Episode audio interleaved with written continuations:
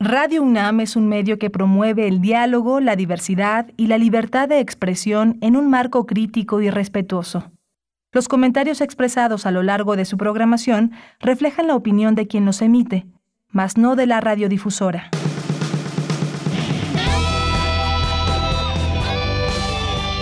Prisma RU. Relatamos al mundo.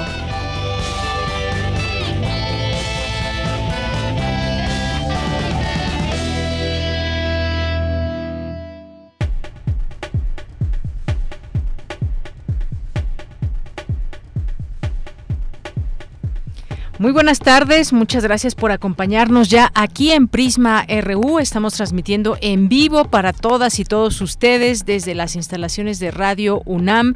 Este es el programa Prisma RU y como siempre nos da mucho gusto darle aquí la bienvenida en este espacio de noticias donde platicamos y charlamos de distintos temas que tienen que ver con la coyuntura nacional e internacional, por supuesto una mirada también a lo que sucede desde nuestra universidad. Pues son varios los temas que queremos abordar el día de hoy. Uno de ellos es que se anuncia ya la vacunación contra COVID para niñas y niños de 12 años en adelante.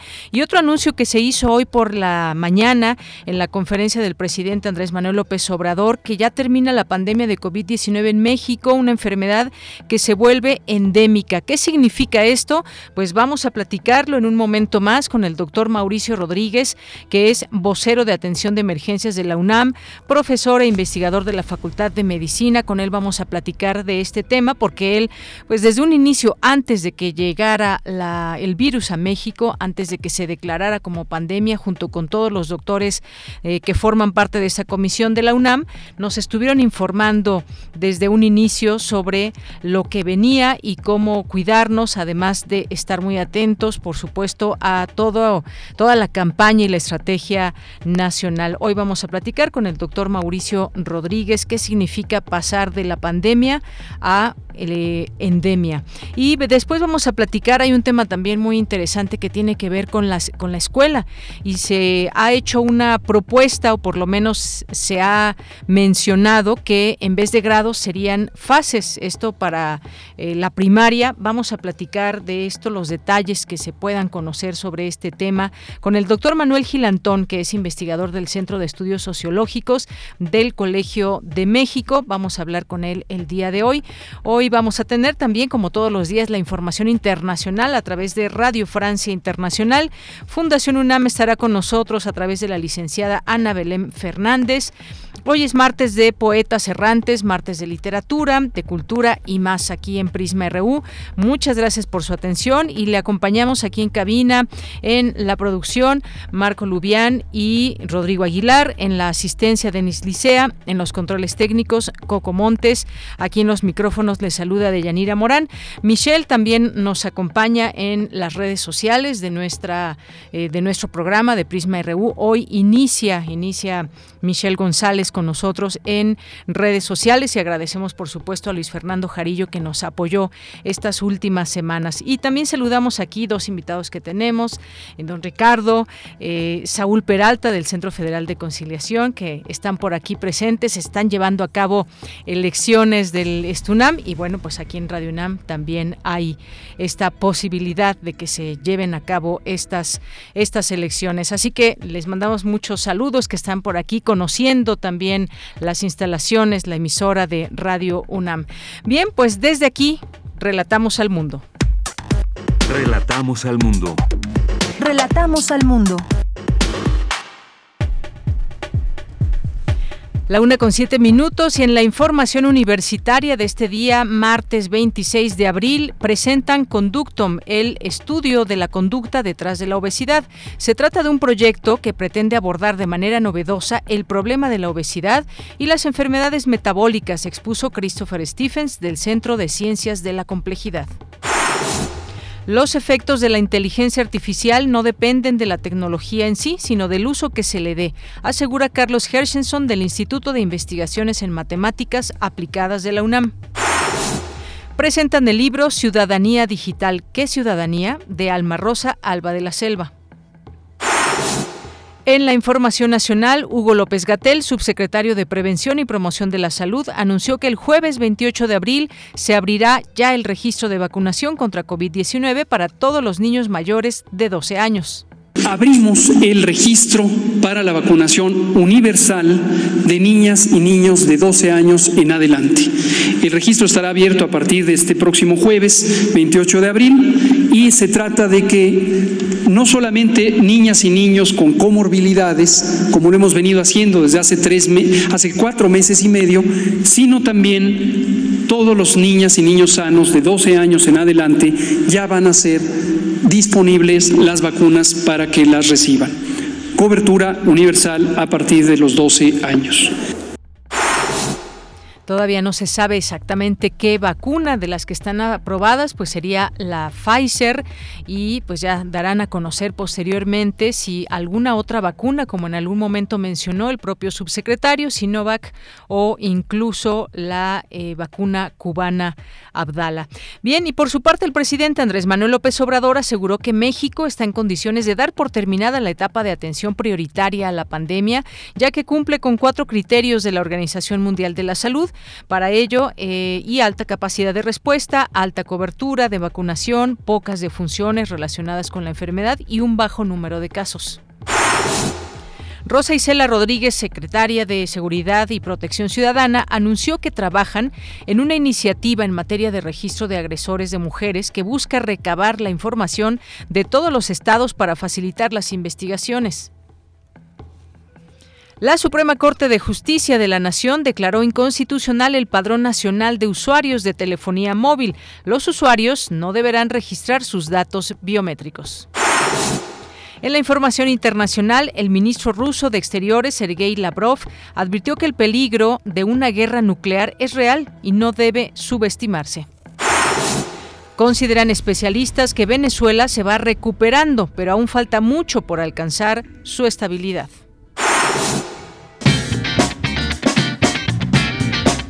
Hoy en la UNAM, ¿qué hacer y a dónde ir? No te puedes perder una emisión más de la serie Hipócrates 2.0, bajo la conducción del doctor Mauricio Rodríguez Álvarez. Este espacio radiofónico aborda las investigaciones y los asuntos relacionados con la salud que son de interés del público. Sintoniza hoy, en punto de las 18 horas, el 96.1 de FM y 860 de AM. Radio UNAM te invita a participar en el curso Confabulación. Hacer cantar a las fuentes, un estudio de lo lúdico como modelo y la imaginación como función dentro de la obra de artistas y autores singulares de la música, literatura y obra plástica de la antigüedad a nuestros días. Dicho curso será impartido por el artista plástico, profesor y ensayista Otto Cázares. Se llevará a cabo de manera híbrida los días sábados 7, 14, 21 y 28 de mayo, así como el 4 de junio de 2022 de 11 a 13 horas. Para mayores informes e inscripciones, consulta las redes sociales y el sitio oficial de nuestra emisora www.radio.unam.mx. La Dirección General de Publicaciones y Fomento Editorial de la UNAM te invita a visitar los nuevos espacios de la librería Jaime García Terrés, recientemente remodelada. Disfruta de la nueva área infantil y juvenil, el foro de eventos especiales, así como la renovada cafetería. La librería Jaime García Terrés se encuentra ubicada en Avenida Universidad número 3000 en Ciudad Universitaria. La entrada es libre y el aforo limitado. No olvides llevar tu cubrebocas y respetar en la medida de lo posible la sana distancia.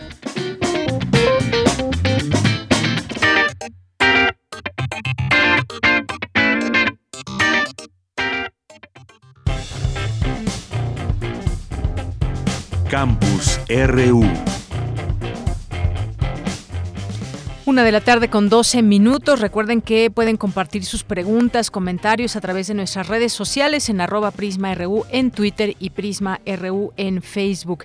Iniciamos con nuestro campus universitario de este día con la siguiente información. La ciudadanía digital es algo dinámico que se va construyendo con la interacción de las personas y la tecnología. Cuéntanos, Cindy Pérez Ramírez nos tiene toda esta información. Cindy, buenas tardes. Deyanira, muy buenas tardes a ti y a todo el auditorio de Prisma RU durante la presentación del libro Ciudadanía Digital, que es Ciudadanía de Alma Rosa Alba de la Selva.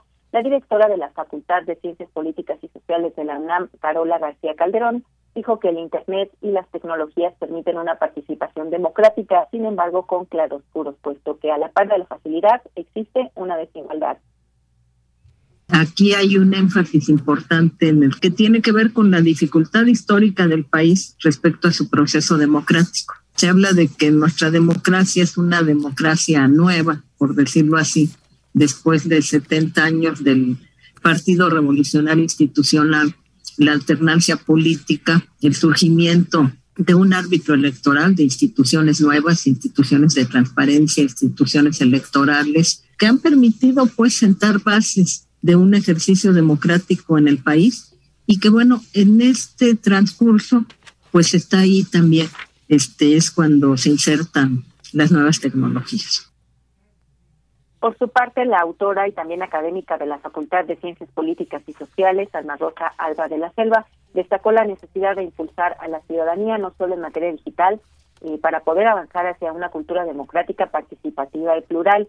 Y es que actualmente 96.87 millones de mexicanos son usuarios de Internet a través de cualquier dispositivo. Esta cifra representa el 74% del total de 130.9 millones de habitantes en el país y además apoyándonos en las tecnologías de la información y la comunicación para el avance de una democracia que mucho necesitamos en el país y que está en plena construcción en estos tiempos recientes. Entonces, bueno, necesitamos también impulsar los procesos locales de innovación y apropiación, no nada más eh, pensar en políticas públicas, que provienen de instancias estatales o gubernamentales, sino también impulsar eso, procesos locales de innovación y apropiación de las TIC y de la democracia, impulsar la defensa de derechos ciudadanos. Deyanira, cabe recordar que los usuarios en México entre los 16 y 64 años pasan en promedio 8 horas 55 minutos todos los días conectados a Internet desde cualquier equipo. Esta es la información que tenemos. Muchas gracias, Cindy. Buenas tardes. Muy buenas tardes. Pues ahí está el tema de la ciudadanía, ciudadanía digital, la defensa de los derechos humanos. Y ustedes que nos están escuchando, ¿cuánto tiempo pasan en redes sociales o utilizando estas nuevas tecnologías, estos espacios digitales? Bien, nos vamos ahora con la información de Cristina Godínez. Presentan Conductom, el estudio de la conducta detrás de la obesidad. Adelante, Cristina. Hola, ¿qué tal, Deyanira? Un saludo para ti y para el auditorio de Prisma RU. El Conductom es un paradigma que ofrece una nueva manera de abordar la problemática de la obesidad y las enfermedades metabólicas. Cuenta con más de 4.000 variables de más de 4.000 personas, así como intervenciones que pretenden fomentar conductas saludables, expuso Christopher Stephens del Centro de Ciencias de la Complejidad y del Instituto de Ciencias Nucleares. Lo que estamos tratando de hacer es, eh, y es, algo que distingue el proyecto, es que no basta simplemente tener un eh, marco conceptual, lo que queremos buscar es matematizar, digamos, este ciclo de decisión y la toma de decisión y la conducta asociada, ¿no? Y eso vamos a hacer eh, efectivamente tratando de modelar qué es la probabilidad para un individuo, entonces tomar una cierta decisión o acción dado, entre comillas, un estado del mundo para Rolando Díaz Lobin de la Facultad de Psicología de la UNAM, una pregunta central es cómo atacar un problema tan complejo como el de la obesidad. Entonces, eh, mi aportación fundamentalmente es en los aspectos que tienen que ver con la crianza y con el ambiente. ¿Qué aspectos de la cultura producen cambios en el tipo de hábitos que podemos tener, por ejemplo, los seres humanos, en particular los mexicanos, que nos lleven a tomar las decisiones de no hacer ejercicio o de ingerir grandes cantidades de eh, alimentos. Entonces, toda la parte cultural, toda la parte ambiental, toda la parte psicológica es fundamental en el entendimiento de por qué las personas realizan las conductas que realizan. Por su parte, Mario Bustamante, de la Universidad Iberoamericana, señaló que su participación en el Conductom se enfoca en la comprensión de la neurofisiología de la conducta. La toma de las decisiones y los factores hormonales, cómo estas variables juegan entre sí, ¿sí? Para finalmente llegar o no a tener, un, por ejemplo, obesidad. Sabemos que los alimentos altamente palatables, es decir, aquellos alimentos que son muy ricos en azúcares, en carbohidratos, en grasas, es decir, por ejemplo, una pizza, ¿no? Tienen un potencial adictivo eh, sumamente alto, en ocasiones similares a aquellas drogas de abuso, como por ejemplo el alcohol o incluso la cocaína.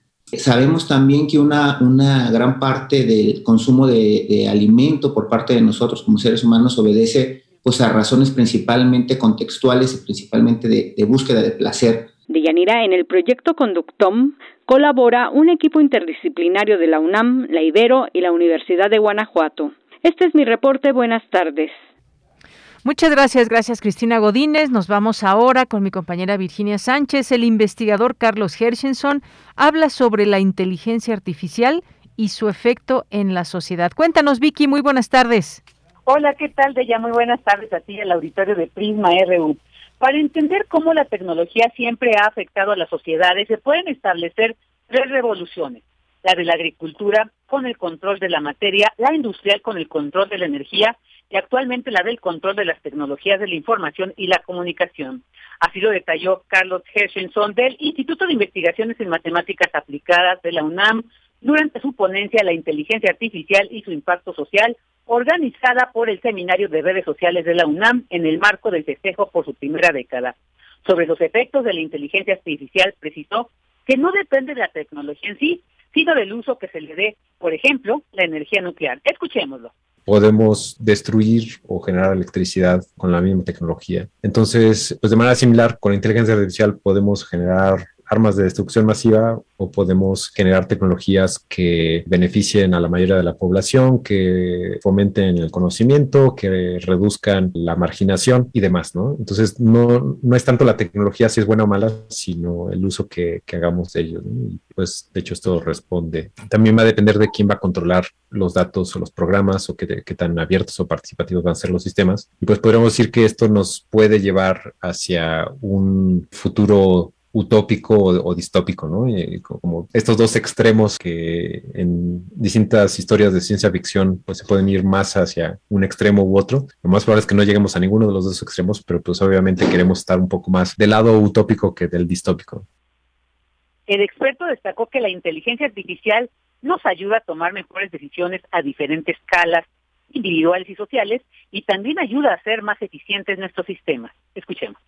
¿Por qué a tomar mejores decisiones? Normalmente, pues digamos, podemos decir que nuestra cognición es limitada por distintos aspectos, así como las computadoras pueden hacer cálculos matemáticos mucho más sofisticados que la mayoría de nosotros, pues si están procesando grandes cantidades de datos que se han almacenado, pues podríamos suponer que nos van a recomendar cosas que son mejores para nosotros que las decisiones que nosotros tomemos. Y, pues esto nos lleva a ciertos beneficios, pero también a, varios riesgos. Entonces, cada vez confiamos más en nuestra tecnología y esto nos hace más dependientes. Harrington también señaló que la inteligencia artificial también está acotada por los límites, porque las computadoras dependen de sistemas formales y no pueden manejar contradicciones, no pueden cambiar sus acciones, sus propias reglas, mientras que nosotros sí lo podemos hacer de manera arbitraria. De ella, esta es la información. Vicky, muchas gracias y buenas tardes. Buenas tardes. Hasta luego. Porque tu opinión es importante, síguenos en nuestras redes sociales, en Facebook como Prisma RU y en Twitter como arroba PrismaRU.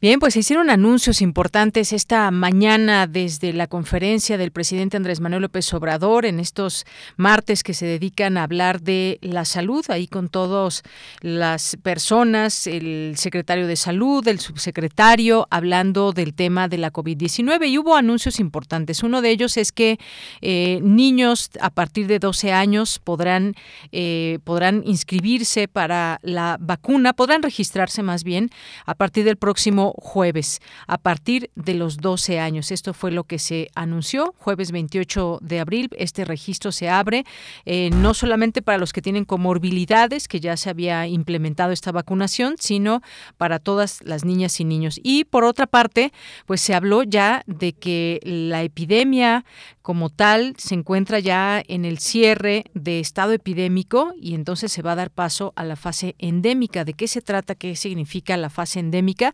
Pues vamos a platicar. Hemos invitado al doctor Mauricio Rodríguez, vocero de la atención de emergencias de la UNAM para la, la COVID-19, profesor e investigador de la Facultad de Medicina de la UNAM. ¿Qué tal, doctor Mauricio? ¿Cómo estás? Bienvenido. Muy buenas tardes. Hola, Deyanira, ¿cómo estás? Saludos al auditorio, muchas gracias por invitarme. Pues gracias a ti, como siempre, por aceptar y platicar con nosotros de este tema que, como decías, hicieron anuncios importantes. Estaba esperando esta vacunación para los eh, niños y a partir de los 12 años ya se abre este registro el próximo jueves. Todavía no sabemos qué vacuna, pero importante ya llegar también a este rubro de edad, doctor. Sí, bueno, solo puede ser Pfizer, eh, es la única que está aprobada Ah, y autorizada aquí en México para esa edad. Eh, vale la pena hacer una reflexión crítica de Yanira que la vacunación en adolescentes no resultó como hubiéramos esperado. Eh, hubiéramos querido que, que la cobertura de vacunación en los de 14 a 18 hubiera sido igual de buena, igual de rápida que, que en los otros grupos de edad y no lo fue así. Hoy todavía enseñaban los datos y, y sigue siendo menor al 60%, o sea, más de cuatro meses de estar vacunando y de tener la vacuna disponible para los de 14 años y más y no se y no se alcanzan coberturas ni siquiera del 60%, eso eso no es un buen indicador. Y tampoco el hecho de, de que se convocó a los de 12 con comorbilidades, a los de 12 a 14 con comorbilidades y no llegaron pero ni el 30% de los que estaban esperando. Entonces, eso vale la pena hacer hacer un esfuerzo como sociedad para que no no se repita eso ahorita que ya va a empezar la vacunación de los de 12 en general. Son todos los niños y niñas de las secundarias. No pierdan de vista eso, o sea, son en serio, son muchos millones de niños y niñas, cuando menos son pues podríamos decir tranquilamente 6 millones de niños y niñas que se tienen que vacunar, ¿no? Que son los de 12 y los de 13 años y los de pues, los de 14. ¿Por qué habrá pasado eso, doctor, de que no asistieron todos? Porque yo creo que hay una muy buena aceptación de la vacuna en los en los adultos. Sí. Pero pero ya cuando se va bajando la edad, la el- hay un pues hay un rechazo, una resistencia mayor porque pues la gente no lo ve como algo indispensable, no lo ve como como algo muy necesario para los niños y las niñas porque la epidemia no ha estado tan fuerte en ellos, ¿no? Y entonces también eh, le dan más peso a esto de que de que pues sí es una vacuna que todavía está completándose su investigación en sus últimas etapas y pues como no han visto tantos niños enfermos y O no han graves. visto problema en ese grupo, entonces es más fácil eh, decir mejor no, ¿no? Y, y, y esperemos que eso no ocurra porque ya habíamos visto, ¿no? Los de hasta los de 15, la epidemia sí estuvo fuerte, incluyendo a los de 15 y ahorita a los adolescentes, porque puede ser una parte fundamental para romper la cadena de transmisión del virus en la comunidad. Efectivamente, pues aquí desde este espacio hacemos un llamado. El doctor Mauricio Rodríguez pues nos eh, hace esta observación importante y por supuesto, les damos aquí la dirección para que se apunten. Si tienen, nos están escuchando, tienen niños de 12 años y más, por favor, el próximo jueves comiéncenlos a registrar en mivacuna.salud.gov.mx.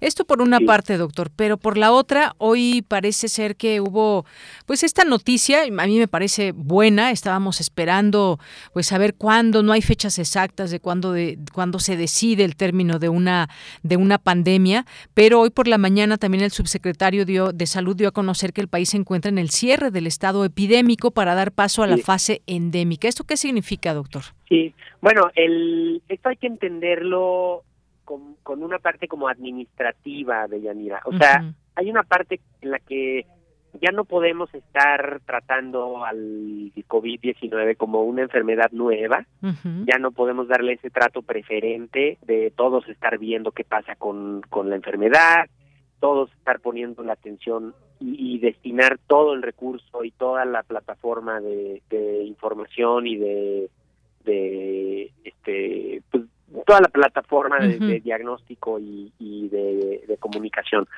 Que el, el hecho de pasar a una etapa de transición justamente es reconocer que, que ya no es un problema grave como lo fue, ya tenemos muchas herramientas para que estemos parados frente a esta enfermedad con otra posición, o sea, tenemos pruebas de diagnóstico rápidas, tenemos pruebas de PCR, estamos vacunados la inmensa mayoría de los del país, estamos eh, ya muchísimo ya les dio y también eso ya dio protección.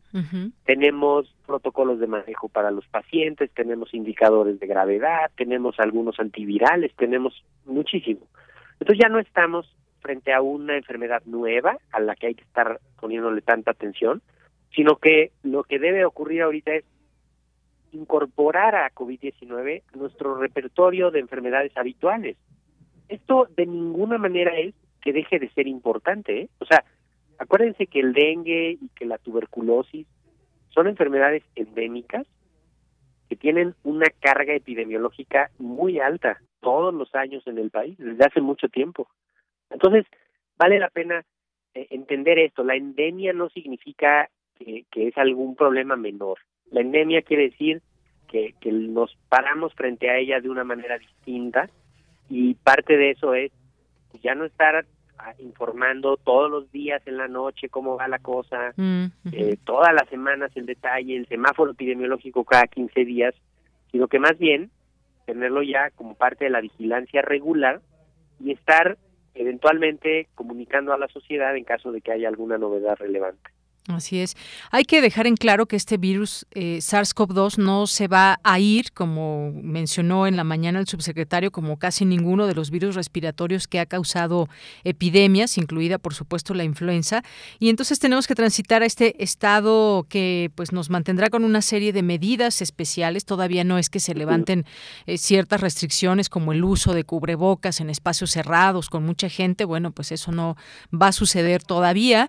Eh, y también lo que se detalló es que se cumple con cuatro criterios de la Organización Mundial de la Salud para considerar el final del periodo de la epidemia. ¿Qué nos puedes comentar sobre esto, doctor? Mira, está, está, eso, eso es una herramienta muy útil porque teníamos como bien, bien, bien definida la puerta de entrada, pero no la puerta de salida, ¿no? De pronto era como muy fácil ya declarar la pandemia, pero de pronto es bueno ya ver ahora y ahora cómo vamos a salir de esa situación. Y la Organización Mundial de la Salud propone estos cuatro rubros, que es pues, baja transmisión en la comunidad, bajas de funciones, eh, ocupación hospitalaria baja, ¿no? Y son la, positividad de las pruebas, que son lo que México ha tenido en las últimas 10 semanas. Entonces, no hay que perder de vista eso, o sea, no es de que ahorita con las dos últimas semanas, no, hombre, llevamos 13 semanas con la epidemia hacia abajo, hacia abajo, hacia abajo y estable abajo. O sea, quizá un brote en algún lado, unos poquitos casos en algún lado, pero todavía no vemos algo que, que empiece a encender como sí les está pasando en otros países. ¿eh? En Estados Unidos, China. en China, no se les, ah, por ahora sí que por haberse cerrado tanto, a la hora que abrieron tantito se les metió la variante Omicron y es una locura. Entonces, está bien tener estos elementos, está bien poder plantear una ruta de salida.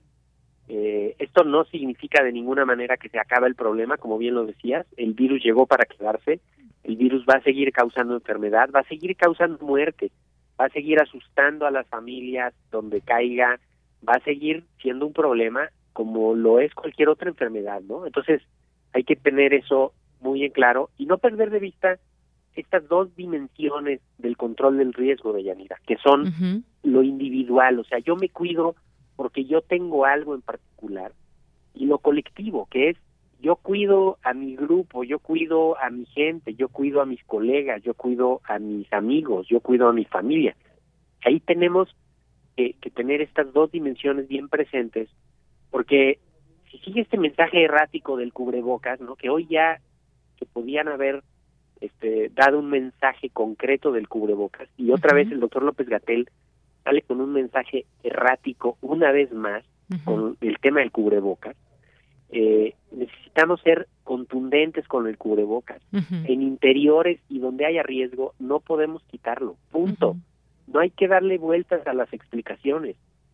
O sea, en, en, en una escuela, en una oficina, en, en un cine, en un teatro, en, en concentraciones masivas donde haya muchísima gente que se pierda la sana distancia, en una cárcel, en un asilo, en un en una casa hogar, en un hospital. En todas esas situaciones debemos de usar el cubrebocas. Simplemente para que no se meta el virus, porque ahí va a encontrar a gente vulnerable. Y ahí va a empezar a circular o va a afectar la operación. Imagínate que en un hospital no no traigan cubrebocas todo el mundo, entonces el que se iba a ir a operar del apéndice o de la vesícula, pues se va a contagiar de COVID allá adentro, porque no hubo medidas de control para evitar eso. Entonces, no hay que perder de vista eso, sigamos pensando en que el cubrebocas sí es indispensable en algunas situaciones y, y tratemos de mantenerlo. Así es, bueno, pues sí, tomar en cuenta todo eso, el cubrebocas debe seguirse usando cuando no se puede tener sana distancia en lugares cerrados y más, esto que nos quede muy claro.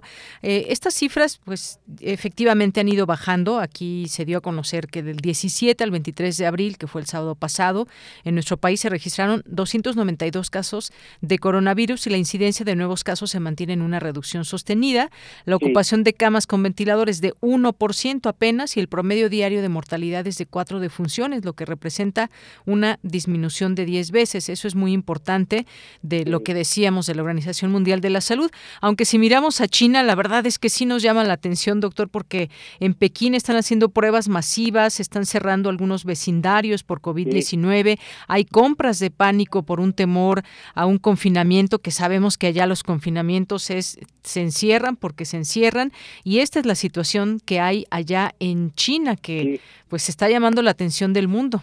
Sí, de, de hecho llama la atención el, poco aprendizaje que tuvieron ¿eh? de las otras experiencias. O sea, sigue viendo uno a estos, no saben si científicos o policías disfrazados con sus trajes blancos herméticos en las calles controlando las multitudes, este, una un confinamiento forzado, eh, una, una situación que como que no concentraron la atención en vacunar a los mayores y entonces la epidemia cobra otra fuerza en la, en la sociedad, ¿no? En la comunidad. Eh, en lo que les pasó en Hong Kong es muy claro, no tenían buenas coberturas de vacunación en mayores de 60 años y por ahí se metió el virus y por ahí les pegó fuertísimo porque habían tenido una política de cero transmisión en la que te hacían hacer unas cuarentenas estrictísimas al, llegar, este, unos monitoreos súper, súper cerrados, pero en cuanto se metió la variante Omicron, ya no la pudieron contener, ya no la pudieron controlar allá adentro y se les hizo un contagiadero de locura.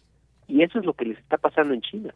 Entonces, también hay que entender esta dinámica, no perderlos de vista. Estados Unidos, con la maniobra loca que hicieron hace ocho días de quitar el cubrebocas en el transporte público, va ya ya empezó a tener actividad epidémica y pues poco a poco vamos a ir viendo que aumenta la actividad epidémica ya en aquellos lugares donde ya hagan ajustes finos y donde falte hacer algo como eso, como vacunar a los adultos. Estados Unidos también cuatro de cada diez adultos no no se va a vacunar en Estados Unidos. Entonces imagínate en qué momento van a parar o a controlar la, la enfermedad en ese grupo, pues nunca jamás.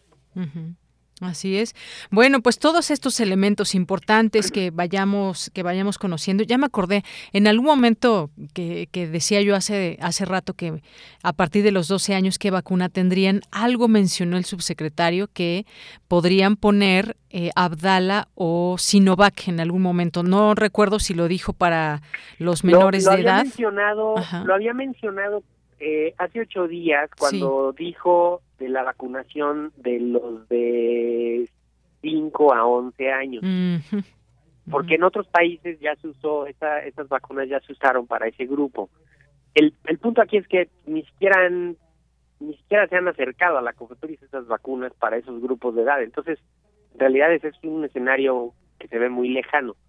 eh, la vacuna de Pfizer ya tiene autorización para uso de emergencia en México en los de 5 a 11, la presentación de esa edad, que es otra presentación distinta. El problema pues es que el productor seguramente no se da abasto. Y entonces pues, no va a poder surtir la cantidad de vacuna que se necesita. También un poco por eso seguro le pidieron a COVAX también como para justificar ese retraso, decirles, no, pues ya le pedimos a COVAX que, que nos consiga esa vacuna, pero la, la realidad es que no la van a conseguir pronto. Así es.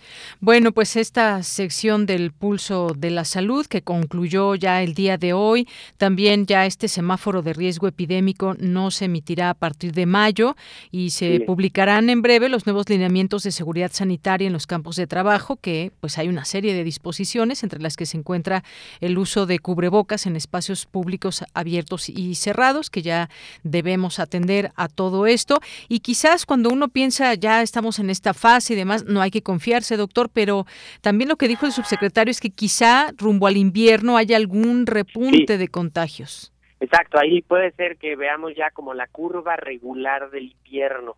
Ahí podría ser que ahí ya la empecemos a ver. Y igual hay que estar preparados simplemente para que a partir de octubre pues poder empezar a detectar a tiempo en caso de que de que suba la de que suba la actividad epidémica en el país, como es con influenza. Efectivamente. Bueno, pues ahí están. Es importante conocer en qué va todo esto, esta fase endémica, de qué se trata y pues que está en nuestras manos también evitar esos repuntes como los que se han dado en otros países que ya mencionábamos, como el caso de China, como el caso de Estados Unidos. Ve, si miramos hacia Europa, pues ya van un poco más estables también, doctor. Incluso muchas restricciones ya se han levantado. De hecho, Europa, varios países ya están en esta etapa de transición, ya tirándole hacia la endemia. ¿eh? O sea, España, por ejemplo, ya cambió sus lineamientos, sus reglas, eh, su forma de vigilar, ya, ya están en esa nueva etapa. Y, y es lo normal, es lo que va a ir pasando, de Yanira. Tampoco hay que asustarse de que China, ¿ahora qué? No podemos tener el estado de alerta tanto tiempo prendido porque se agota. Así es. Pues eh, un día importante que se hace este anuncio, la verdad es que en algún momento cuando platicábamos en estos espacios, doctor, en plena pandemia y con todo lo que estaba pasando, había mucho mucho temor, había miedo entre la población, hemos llegado a una fase ya importante en la que debemos seguirnos cuidando y creo que pues este logro se hace pues una por el tiempo, también la dinámica que se tiene en cada en cada país y en el mundo entero. Ya vimos que un virus que puede surgir en un lugar como Wuhan, pues puede salir y, extenderse a todo el planeta. Así que pues hoy es un día importante y quizás un poco pues eh, felices en, de alguna manera de que pasemos ya a esta a esta fase de la pandemia. Sí, y, se puede extender cuantas veces quiera, ¿no? O sea, llevamos cuántas olas eh, y, y, cuánta actividad, este, y es, pues es un fenómeno que se tarda, tarda años en estabilizarse. Y, y nada más, Teyanira, si me permites, nada más agregar lo de la vacunación, que me parece también un punto importante, que está llevando ya la vacunación al nivel del barrio, al nivel del contacto directo ya con la gente. Eso también es una muy buena noticia, es parte de esta estrategia ya de acomodar las acciones en, lo cotidiano y ya no tener estos centros de vacunación gigantescos para vacunar a 30 mil personas en un día, sino que más bien tener la vacuna que necesita el centro de salud que está en la esquina de tu casa. A la mano. O, o la unidad de medicina familiar y vemos los números de las personas que no se habían vacunado, más de 50 mil personas que no se habían vacunado, ¿no? que no se habían logrado logrado vacunar.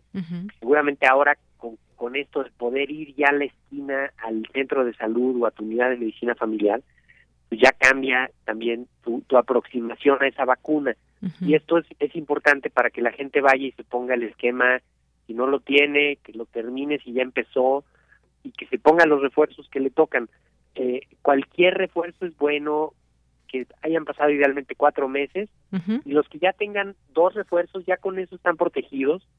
Eh, así que pues es todavía un buen momento aprovechar esta semana y seguramente la que sigue para, para poder tener la, la mejor protección con las vacunas que ya están ahí en los niveles, incluso en algunos lados en las farmacias que les que les surtieron ahí algunas a unas farmacias para que para que no haya pretexto de que yo no alcancé a vacunarme. Bien, doctor, una última pregunta que nos hacen también es quienes ya tienen tres vacunas, por ejemplo, adultos mayores, si es recomendable o no eh, una cuarta dosis. Pues mira, depende de, de cómo sean los esquemas, porque por ejemplo, si tienes una dosis de cancino, que con una dosis es el esquema completo, y luego tienes un refuerzo de Moderna, pues sí conviene que te pongas ahorita un segundo refuerzo de Astra. Igual a los adultos mayores, a muchos les tocó, eh, por ejemplo, Sinovac, ¿no? Y luego les tocó un refuerzo de alguna otra, y luego les, les puede tocar el, el siguiente refuerzo. Está bien que tengan dos refuerzos los mayores de 60 y, y no, no pasa nada. ¿no? Si alguien nos dicen específicamente tiene ya tres de AstraZeneca, se puede hacer una cuarta dosis.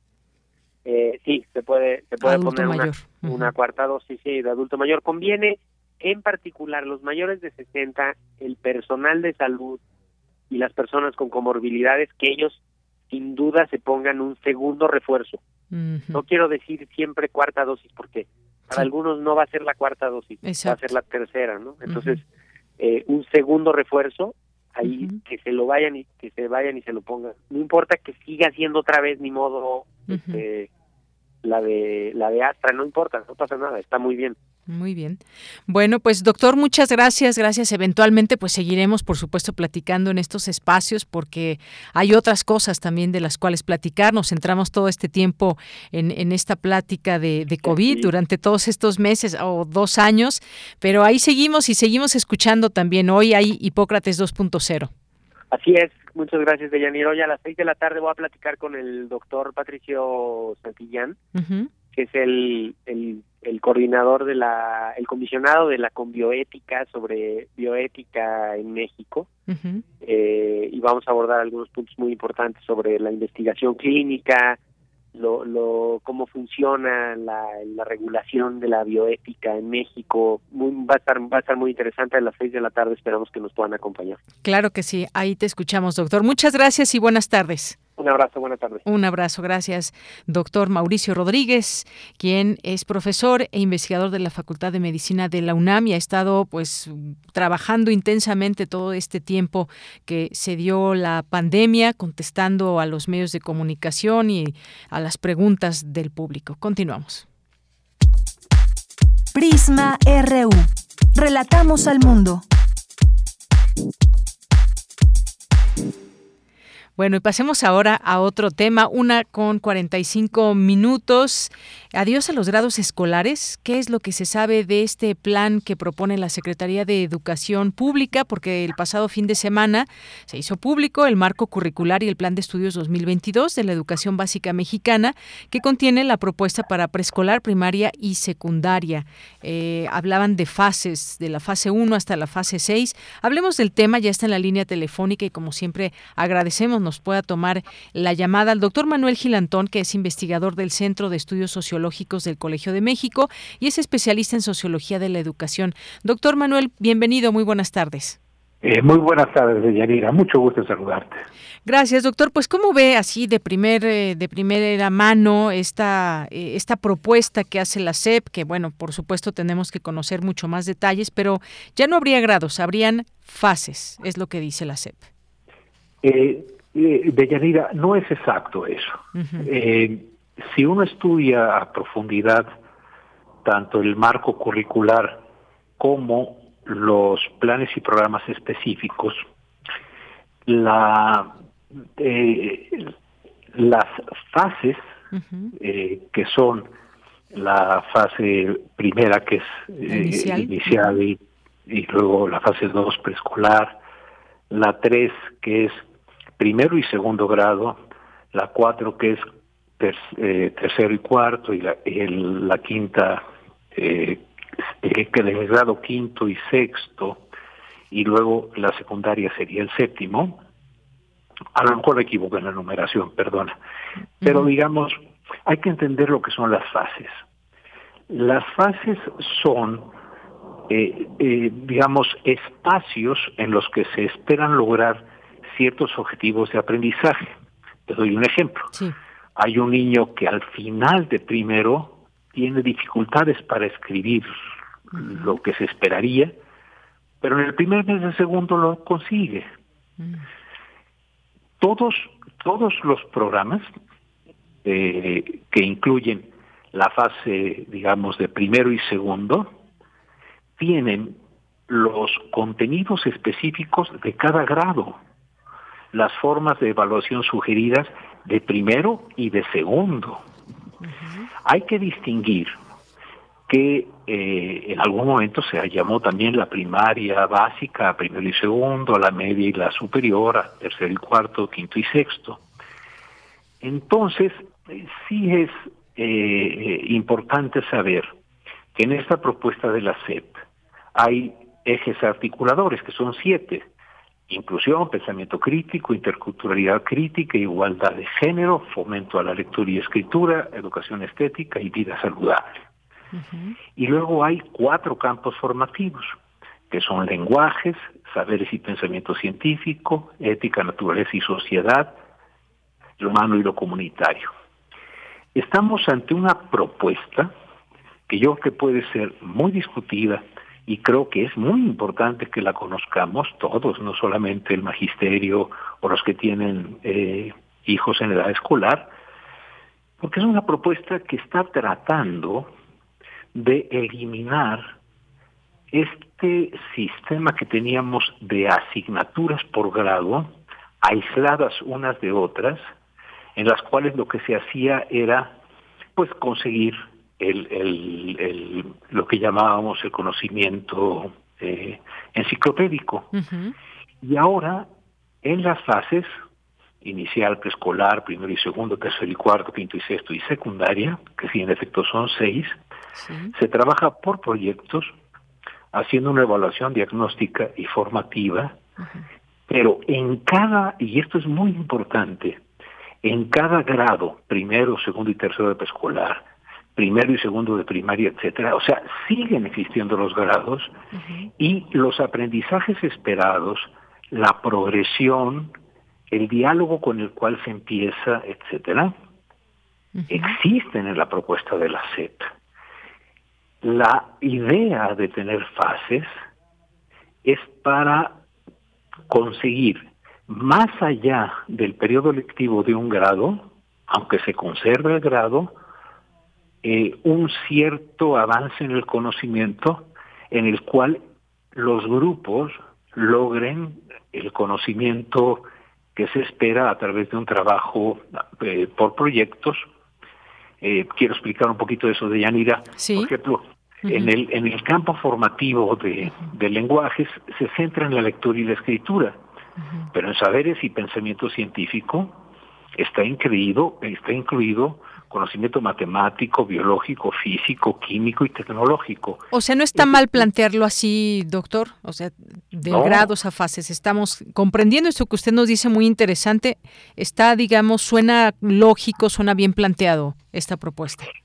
Sí, a ver, es un planteamiento que yo creo que tiene ventajas sobre la estructura previa en la cual, digamos, de una asignatura de Yanira, cada niño iba de manera aislada tomando matemáticas y luego era otra cosa biología y otra cosa. ¿Sí me explico? Sí, sí. Y ahora a través de estos campos formativos que articulan los contenidos de las disciplinas que lo integran, y que desplazan una evaluación basada en asignaturas, que son fragmentadas, hacia una evaluación que haga que se valore el aprendizaje como interacción de los contenidos. Es una propuesta moderna basada en eh, las mejores aportaciones de Piaget, de Freinet, de, de, y además de muchos investigadores mexicanos que a lo largo del tiempo lo han, lo han, lo han propuesto, que por ejemplo en Uruguay se hace, eh, por decirte un caso, porque el, el eh, decir, esperar que el conocimiento de todo un grupo tan diverso en solo un año y por asignaturas aisladas genere un conocimiento homogéneo, so pena de reprobar. Cuando sabemos que en el primero o el segundo mes del siguiente del siguiente año, por ejemplo, entre primero y segundo, se va a conseguir. ¿Para qué estigmatizamos a una niña y un niño para que repita primero cuando lo va a conseguir?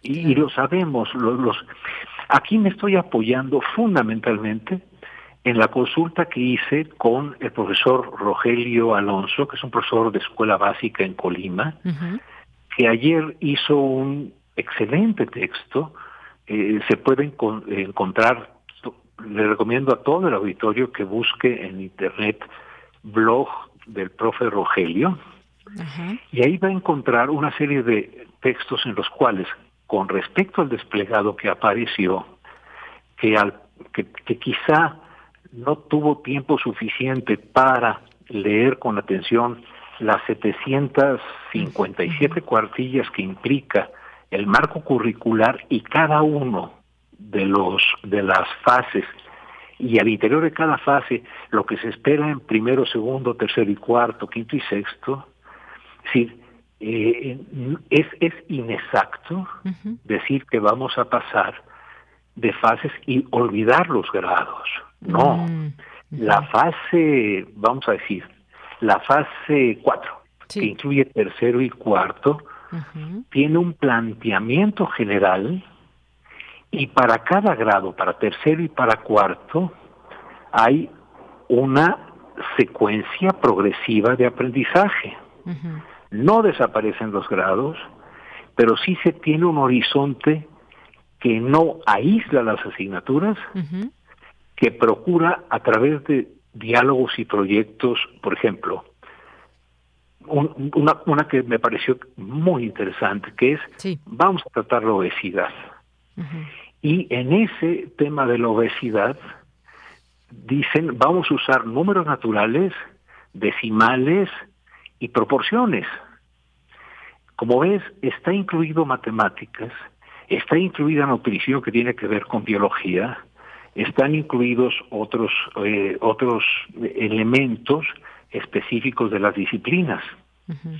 Entonces, cuando nuestros colegas, que obviamente tienen todo el derecho a expresar sus opiniones, yo no soy nadie para decir que eso no es cierto, al contrario, lo he ejercido toda mi vida, yo lo que llamaría la atención al auditorio es que la expresión de que se abandonarán las los grados para pasar a fases no es lo correcto sino que dentro de una fase que implicaría dos años para los, primeros grados de primaria, los segundos y los terceros, y también para secundaria, hay contenidos por grado.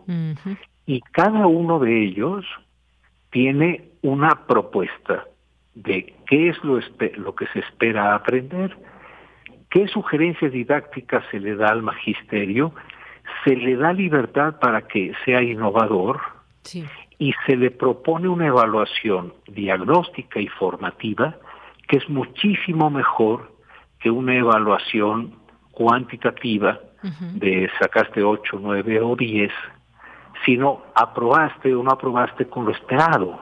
Ya. Pues mire que todo... Sí, doctor, dígame. Perdón, perdón, Deyanira, a lo mejor estoy tratando de hacerlo muy rápido porque sé que el tiempo en radio es breve y Radio UNAM siempre es muy generosa, pero sí quisiera decirles que estudiando a profundidad y sobre todo de la mano del magisterio, digamos, de la enseñanza, que en este caso el profe Rogelio ha sido generosísimo al ayudarme a entender y al, al ayudarme en la lectura de estas setecientas y pico de páginas, puedo afirmar con toda certidumbre que en la propuesta del modelo curricular y en los planes y programas de estudio se incluyen las fases como horizonte de aprendizaje, pero incluyendo qué se espera en cada uno de los grados. Los grados no desaparecen y lo que sí ocurre es que las asignaturas aisladas van a tratar de incorporarse a través de proyectos que tengan que ver con el cambio climático, que tengan que ver, por ejemplo, con esta maravilla que es incluir la igualdad de género, y ahí se hacen cuentas, ahí se hace estadística, ahí se hacen gráficas, ahí se enseña educación sexual. Y también en la parte, por ejemplo, de ética, naturaleza y sociedad, se incluye la historia y se mete la, la cuestión del, del, civismo que nosotros estudiamos. Bueno, tú no, Deyanira, porque eres muy joven, pero yo sí, ¿no? Que ya ya ya ya, ya paso de los 28 eh, años, hace rato. es decir, lo, lo que quiero decir es, hay muchas cosas que discutir, hay muchas cosas que mejorar, pero poco contribuye a hacer una afirmación tal como se, se, dejan los grados y se pasa a fases que no corresponde al planteamiento de la SEP.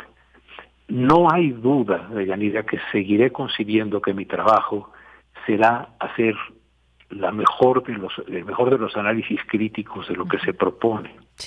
Pero en este caso nuestros colegas firmantes del desplegado, cuando afirman que se eliminan los grados para pasar a fases, creo que no han puesto atención suficiente, tampoco tienen por qué ser expertos. No, no Yo les invitaría a mis colegas, a los que respeto mucho, a que vieran que cada uno de, de las fases tiene clarito lo que se espera, sugerencias didácticas, sugerencias de evaluación para cada grado. No desaparecen los grados, pero se les incluye en una fase de conocimiento que tiene que ver, por ejemplo, con la alfabetización inicial en primero y segundo, luego, para hablar nada más de, lectura y escritura, luego una consolidación de ella y luego pasar a la lectura de comprensión. Muy bien.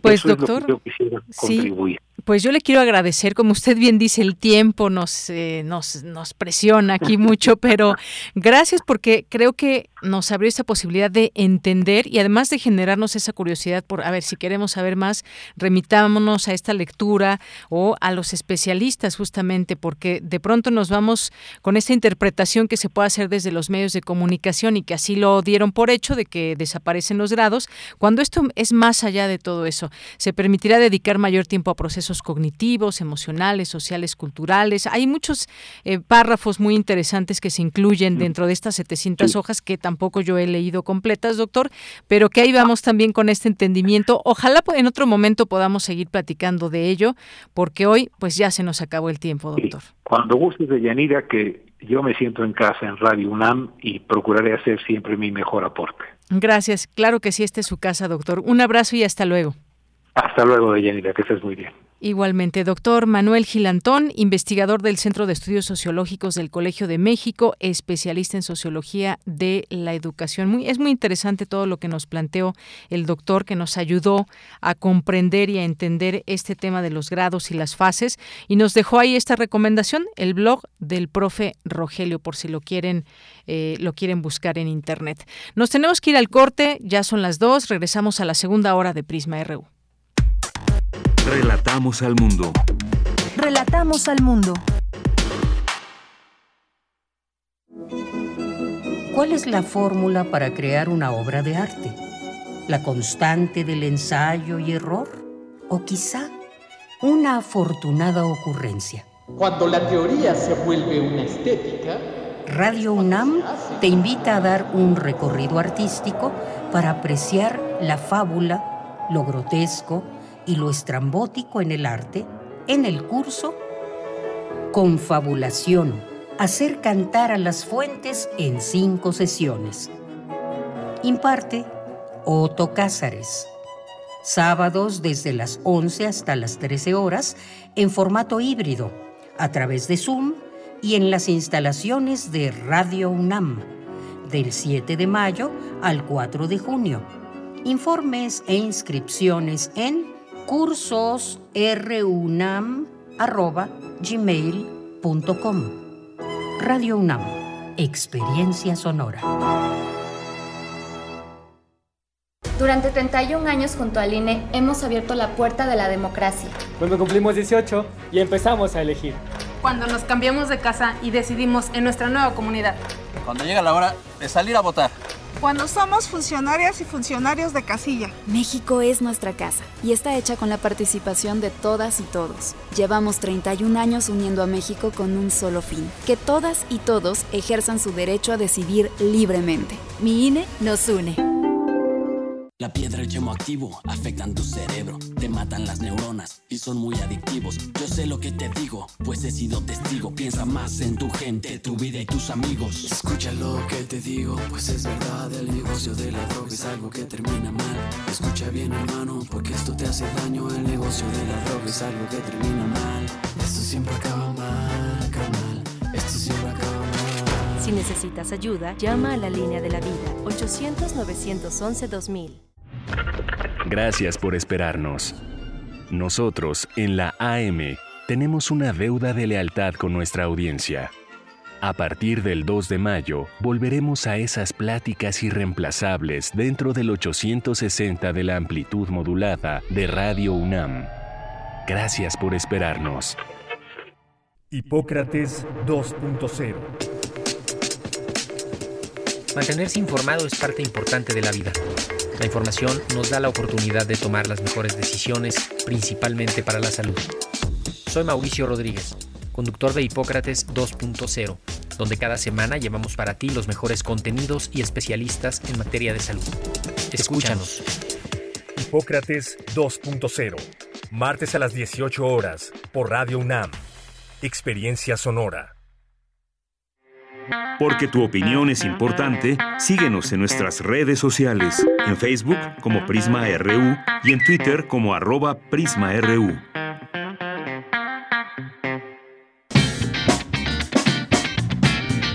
Mañana en la UNAM, ¿qué hacer y a dónde ir?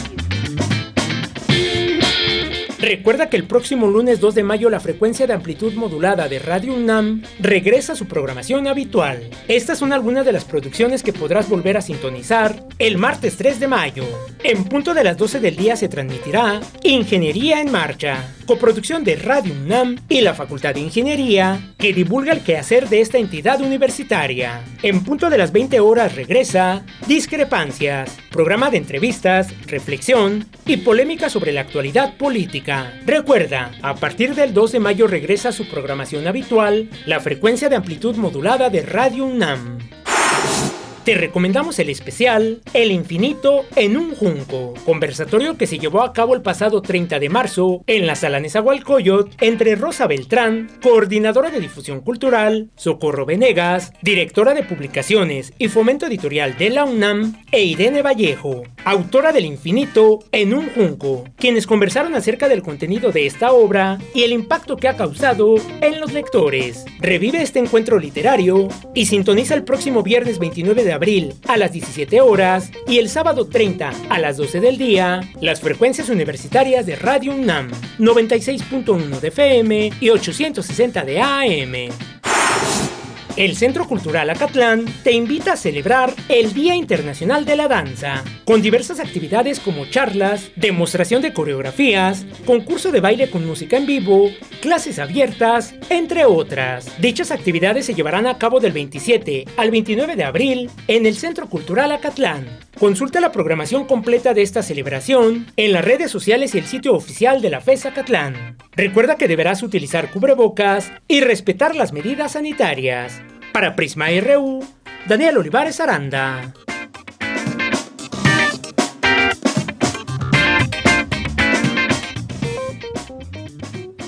Dos de la tarde con seis minutos. Estamos de regreso aquí en Prisma RU, iniciando nuestra segunda hora aquí en 96.1 de FM y 860 de AM, que como ya bien escucharon, esta semana todavía estaremos enlazados AM y FM, pero a partir del próximo lunes 2 de mayo ya podrán ustedes escuchar toda la programación de amplitud modulada y la de frecuencia modulada en sus distintas frecuencias como tal, ya no unificadas, para toda la audiencia también que que extraña muchos de estos contenidos de AM. Así que, pues, esa es la información que también les queríamos dar a conocer.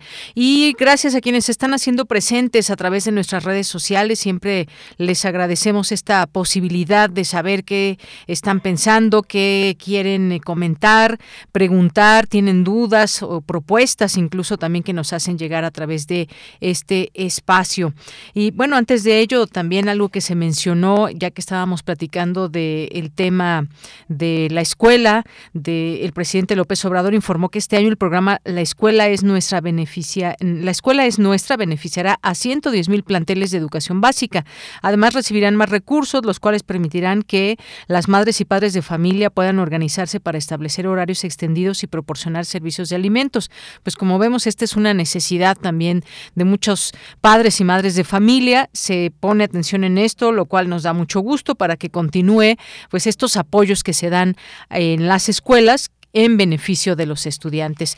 Bien, pues gracias por aquí en redes sociales a Motif, que nos dice una felicitación al maestro Manuel Gilantón, reconocimiento del magisterio a quien debía ser responsable de la SEP. Él tiene todo el conocimiento, la vocación educativa para organizar, coordinar, democratizar las decisiones en el asunto educativo de nuestro México. Pues muchas gracias por el comentario y como ya bien escuchamos al doctor Manuel Gilantón, que nos dio pues toda una explicación de cómo, y nos dijo, mm, siempre hay que, es importante ser críticos donde deba hacerlo, pero también reconocer donde se pueda eh, haber esta posibilidad y con toda esta explicación, pues nos dijo, reconozco que esto va en un camino adecuado y va para bien de la educación. Gracias. Eh, gracias también aquí en la historia de Tasco, nos dice saludos desde el Archivo General de la Nación, informando que desde la semana pasada estamos trabajando en las fichas de trabajo de nuestro, del maestro Joaquín Galarza de su obra Mapas y Planos, en las cuales hay cientos de fotografías de alto valor sobre cartografía. Muchas gracias, gracias por este comentario, por este, esta información. Eh, le Jorge también, muchos saludos. Jorge Fra, que hace rato tuvimos oportunidad de conocer, se dio una vuelta aquí por las instalaciones de Radio UNAM y nos da mucho gusto también haberle conocido aquí, Jorge Fra, que pues bueno, siempre nos está sintonizando y también sus labores pues le permiten conocer distintos informativos, pero nos dice que pues se queda se queda con este informativo, peje a quien le peje, así nos pone aquí. Muchas gracias Jorge, gracias por, eh, por estar aquí presente a través de la radio como radio escucha y hacerte presente el día de hoy. Muchas gracias por todo. Em, Abel Fernández nos dice muy interesante y es que hay que escuchar con cuidado la entrevista a Manuel Gilantón sobre la propuesta de la CEP en Prisma RU y saludos al equipo ya rumbo a Vallejo. Bien, pues muchos saludos hasta donde te encuentres ya en este momento. Fernández, muchos saludos a ti, a tus alumnas y alumnos que, pues como profesor del CCH también una gran responsabilidad en el tema de la educación y que siempre pues está al día Abel Fernández aquí con las preguntas y comentarios siempre sobre el tema de educación.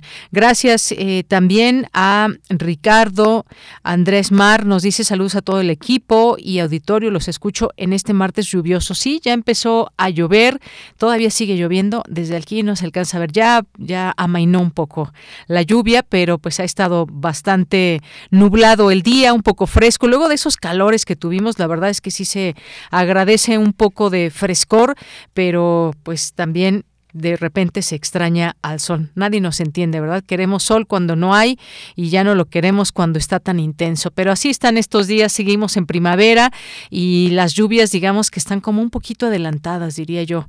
Pero pues bienvenido siempre el clima y adaptarse, por supuesto. Gracias Andrés Mar, gracias a César Soto. Las circunstancias del cierre de la etapa de COVID-19 deberán incluir y aplicar vacuna a niños y niñas para integrar y cumplir esquema y obligaciones del Estado mexicano una salud pública, no hay que prescindir del uso de cubrebocas en martes sonoro. Claro que sí, César Soto. Y como nos decía el doctor, el doctor Mauricio Rodríguez, no dejemos de llevar a las niñas y a los niños a vacunar en el momento en que les toque, porque esta es parte de la estrategia en el mundo para frenar aún más esta enfermedad. Paloma G. Guzmán, saludos. Lorena Palacios nos dice, si la vacuna no evita el contagio, ¿por qué puede detener la cadena de transmisión?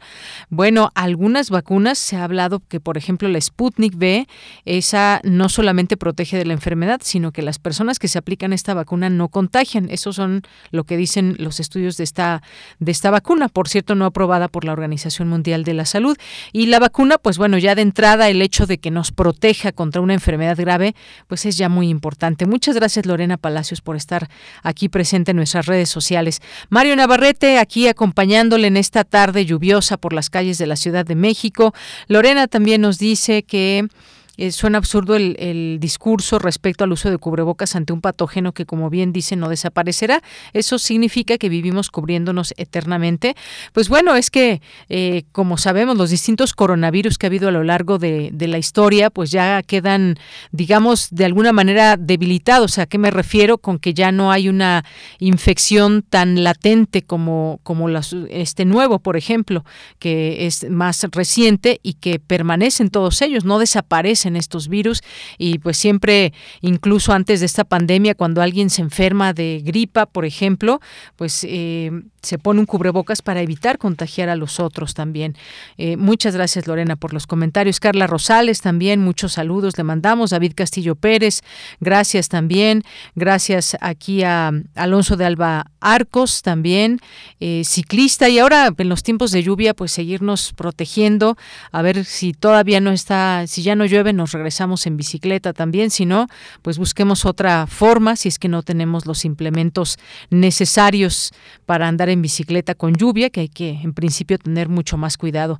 Muchas gracias también a Cosmonauta, eh, gracias a Manuel, Mario que ya mencionábamos, a Gabo, eh, también Coalición Vida y Libertad de Juliana Sánchez, aquí siempre que nos escuchan también, entre otras personas que nos van escribiendo y que no dejamos de leer aquí sus mensajes. Muchas gracias por ello.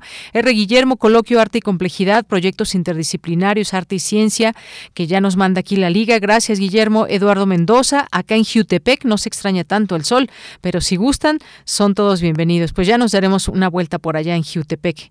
Eduardo Rosario Durán Martínez, también, como siempre, escuchándonos. Y Alfonso de Alba Arcos, las vacunas sí sirven. Saludos al doctor Mauricio Rodríguez y que nos manda aquí este mensaje desde la semana pasada. Se anunció la, liberación de la segunda dosis de refuerzo para adultos mayores. Y bueno, gracias también por este mensaje Alfonso Rosario. También muchas gracias y nos vamos a la información en esta segunda hora. Dulce García, analizan académicos la posible recuperación de Venezuela. Adelante, Dulce.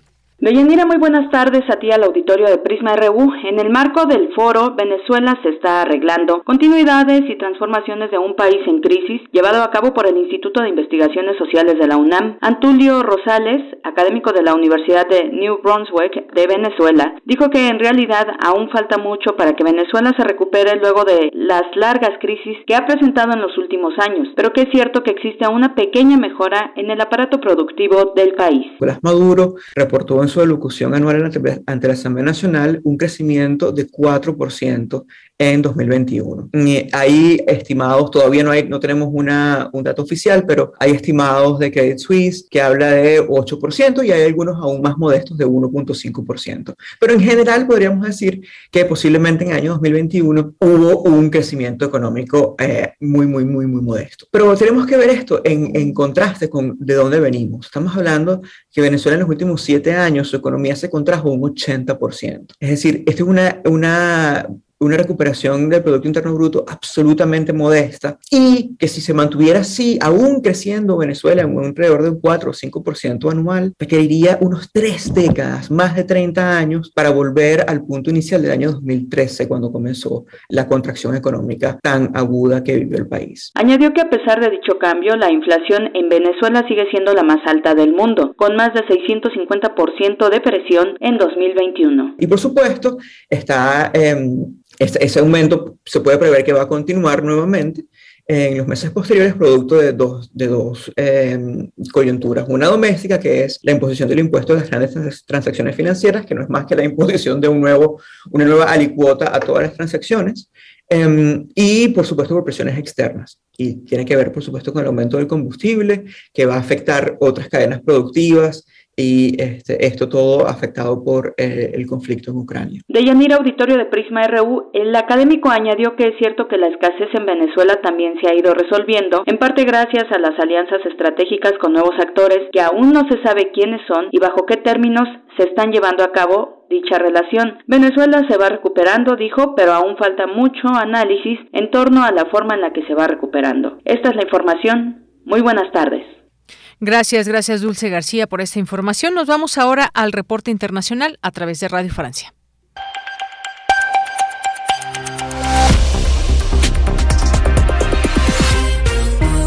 Bienvenidos a este flash informativo de Radio Francia Internacional. Víctor Mathieu lo hace en los controles. Hoy es martes 26 de abril y vamos ya con las noticias. Andreina Flores. En Rusia aterrizó hoy el secretario general de la ONU, Antonio Guterres, para discutir un eventual cese al fuego que pueda facilitar la evacuación de civiles. En una rueda de prensa conjunta con el canciller ruso, el jefe de la ONU pidió investigar posibles crímenes de guerra en Ucrania. About repeated reports of violations of international humanitarian and human rights law and possible war crimes. Me preocupan los repetidos informes de violaciones del derecho internacional humanitario y de los derechos humanos, así como posibles crímenes de guerra. Requieren una investigación independiente para una rendición de cuentas efectiva y necesitamos con urgencia corredores humanitarios verdaderamente seguros y efectivos, respetados por todos, para evacuar a los civiles y entregar la ayuda que tanto se necesita.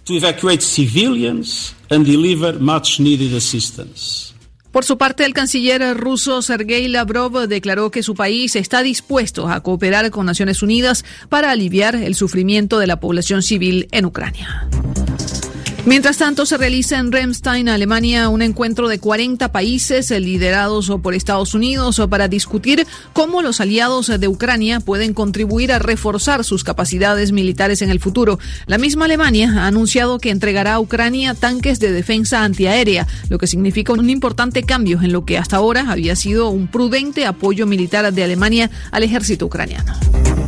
La presidenta de Moldavia convocó hoy al Consejo de Seguridad Nacional tras una serie de explosiones en la región separatista prorrusa de Transnistria, en las que no se registraron heridos. Este anuncio se produce cuando Moldavia teme verse arrastrada al conflicto que afecta a la vecina Ucrania invadida por Rusia.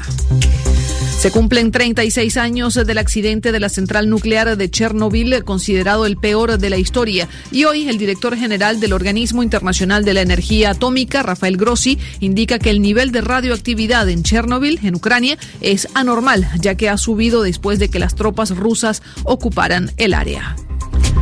Y Elon Musk ya es dueño de Twitter. El hombre más rico del mundo finalmente compró la red social Twitter por 44 mil millones de dólares. Musk se plantea modificar a Twitter para hacerlo más libre en cuanto a mensajes y contenidos, pero otros temen una anarquía total.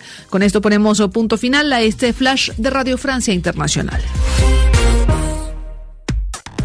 Relatamos al mundo. Relatamos al mundo. Dos de la tarde con 20 minutos, este espacio de Fundación UNAM que tenemos cada 15 días. Hoy tenemos como invitada a la licenciada Ana Belén Fernández, que es directora del Palacio de la Autonomía. La recibimos aquí con mucho gusto, mucho agrado, porque nos tiene información, una invitación que les va a gustar mucho seguramente. ¿Qué tal, licenciada Ana Belén? Bienvenida. Hola, Deyanira, ¿cómo estás? Muchas gracias por la invitación. Muy buenas tardes a todos y a todas. Muy bien, pues muchas gracias por estar aquí con nosotros, porque pues el Palacio de la Autonomía se une a esta noche de museos. Cuéntenos, por favor, licenciada. Sí, les voy a invitar a una noche increíble. Eh, el Noche de Museos es un proyecto, una iniciativa que lleva a cabo la Secretaría de Cultura de, del Gobierno de la Ciudad de México a través de la Dirección del Patrimonio Histórico, Artístico y Cultural. Y este proyecto es está desde el 2009. Aquí participamos recintos y museos eh, principalmente del centro histórico. Todos los miércoles últimos de cada mes, de enero a noviembre, abrimos las puertas de los museos y de los recintos extendiendo un horario eh, mucho más tarde que este este proyecto empieza a partir de las 5 de la tarde y termina a las 10 de la noche eh, cada recinto presentamos conciertos, visitas guiadas, visitas dramatizadas, talleres, conferencias o presentaciones editoriales.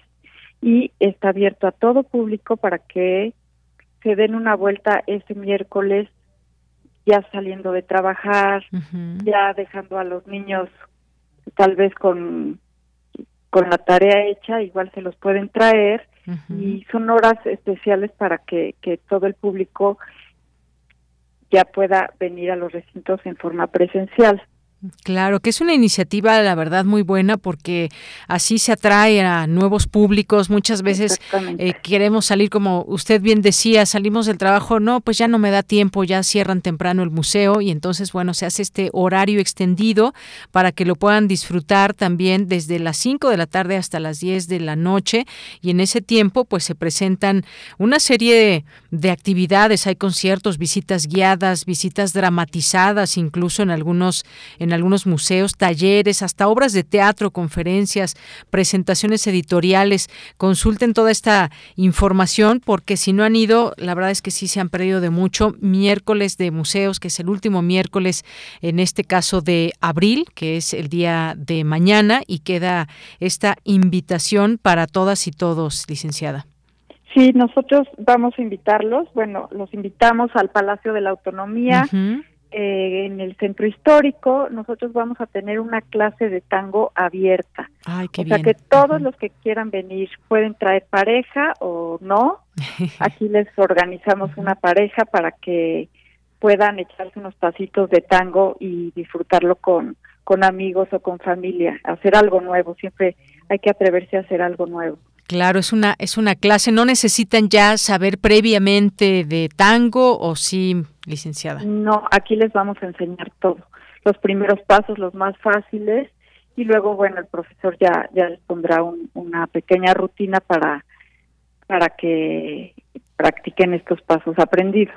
Mañana vamos a estar mañana a las 7 de la noche, va a ser la clase de 7 a ocho y media. Eh, y se pueden meter a la página eh, de Fundación UNAM o de Palacio de la Autonomía para para realizar eh, sí y para anotarse a esta les voy a dar una dirección por favor que nos escriban Palacio Autonomía UNAM arroba gmail.com porque sí hay lista eh, de invitados o sea sí sí queremos que, que se puedan apuntar muy bien. Bueno, ahí como que le dejamos de oír, perdimos ahí un poquito la comunicación. Eh, licenciada, no sé si usted me escuche. Yo sí lo Ah, muy bien, ya le volvimos a escuchar. Pues ahí está esta invitación que me parece muy buena para quienes eh, fíjese que pues el tango es una es un baile que muchas personas quieren aprender, es muy elegante y hay bueno, pues muchos tangos que hay para que puedan elegir y pues esto es lo que nos ofrece el Palacio de la Autonomía, recordar esta iniciativa de la Noche de Museos que la verdad es que si continúa pues ha sido porque ha tenido una buena recepción entre los visitantes, así que pues algo más que nos quiera comentar antes de despedirnos. Mañana todos. Aquí los esperamos. Ahí le perdimos otra vez, como que esta comunicación, como que el, ah. la lluvia y las comunicaciones, ya sabe, ahí le perdimos un poquito, pero creo que le alcancé a escuchar que allá nos espera a todos. Sí, acá los esperamos mañana. Muy bien, pues muchísimas gracias. Hasta luego. Gracias, hasta luego. Un abrazo a la licenciada Ana Belén Fernández, directora del Palacio de la Autonomía, y les dejamos un poquito este, este tango para que pues se imaginen bailando con alguien este tango por una cabeza. Escuchemos un poquito. Por una cabeza de un noble potrillo que justo en la raya afloja al llegar y que al regresar parece decir no olvides, hermano, vos sabes, no hay que jugar. Por una cabeza me te de un día de aquella coqueta y risueña mujer que al jurar sonriendo el amor que está mintiendo quema en una hoguera todo mi querer.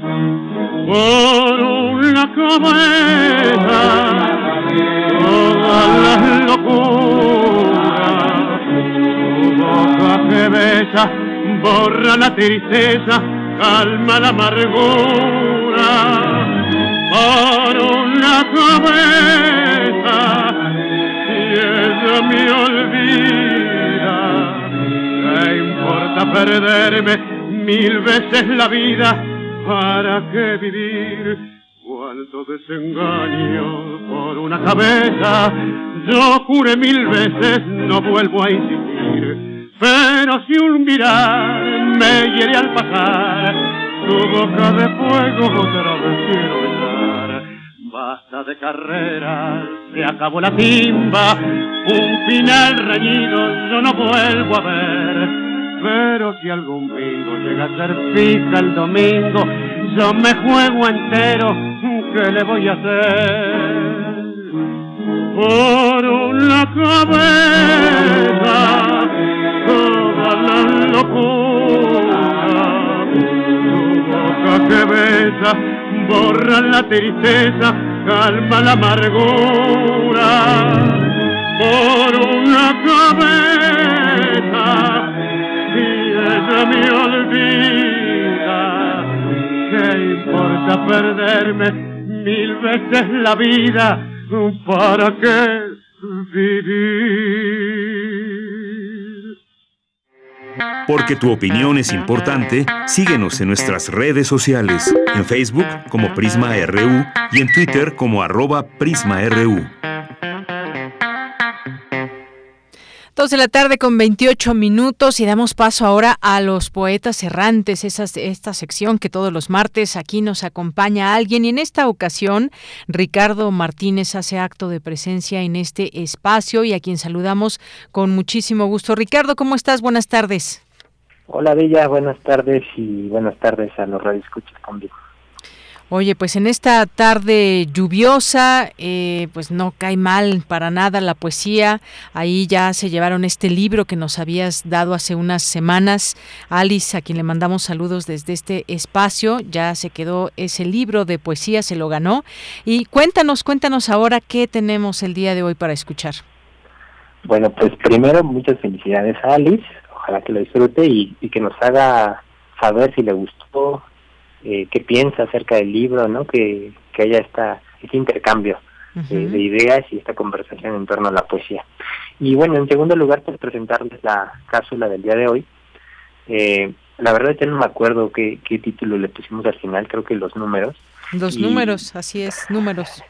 Sí, y, y, mira, habría que decir un par de cosas, ¿no? Eh, empezando por, esta es una sección de poesía, porque vamos a hablar de números, ¿no? Quizás uh -huh sería lo primero que habría que decir.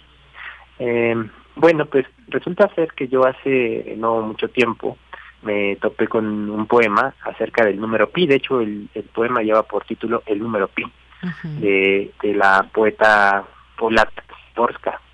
Eh, es un poema que a mí me, me pareció bellísimo y que empieza cuando la poeta ve en el número pi a la serpiente más larga de la tierra ¿no? Uh -huh. eh, entonces, eh, me hizo a mí de alguna manera pensar los números de una manera distinta.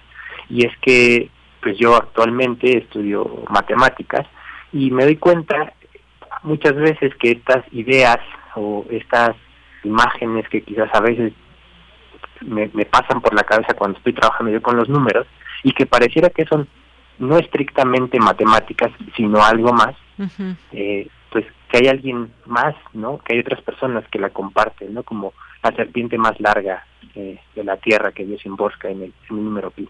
Entonces, bueno, a, raíz de eso a mí me, dio por tirar un poquito de los números y ver qué, qué podemos ver, ¿no? Cómo, cómo aproximarnos a los números de una manera que no sea eh, pues con esta teoría muy rigurosa, muy formal, que si los conjuntos, que, que puede parecer hasta muy fría, ¿no? Muy, es, es, más, utilizamos la palabra muy calculadora, ¿no? Uh -huh. Para decir que algo pareciera ser que, que, que le falta pasión incluso. Sí. Pero yo creo que todo lo contrario, yo creo que, que en los números hay, hay una cosa muy vital, ¿no? Como la que encontramos en las poesías, uh -huh. como la que encontramos en las palabras. Y, y bueno, un poco decir eso para, no sé si para justificar, pero sí para de, comentarle a los radioescuchas por qué, por qué los números y la poesía.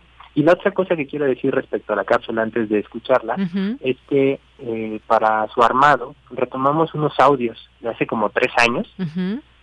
de una visita que, que en alguna ocasión, así una tarde, no me acuerdo si era lluviosa o no como hoy, pero una tarde, hicimos los poetas errantes a una casa hogar que queda muy cerca de Radio UNAM. Eh, la casa hogar incluso está ahí en la avenida Coyoacán. Sí. Eh, y es la casa hogar para niñas invidentes. Y en aquella ocasión, eh, pues tuvimos un encuentro maravilloso y parte de ese encuentro lo vamos a lo vamos a escuchar en esta cápsula. Entonces, números, poesía y ese encuentro. A ver, a ver qué piensan los radioescuchas. Bueno, pues vamos a escucharla y regresamos a despedirnos, Ricardo. Claro que sí. Adelante. Poeta soy, errando voy, buscando el sonido que dejó tu voz, mi corazón, alcanzando el tuyo es un destino decidido, escúchame. Poetas errantes. Uno, dos, tres. Mesa de la derecha. Uno, dos, tres, cuatro. La escalera. Seis escalones. Pie derecho, uno. Izquierdo, dos. Derecho, uno. Izquierdo, dos. Uno y dos. La mitad de la mitad de una vuelta. Uno, dos, tres, cuatro. Cinco y medio. Aquí está.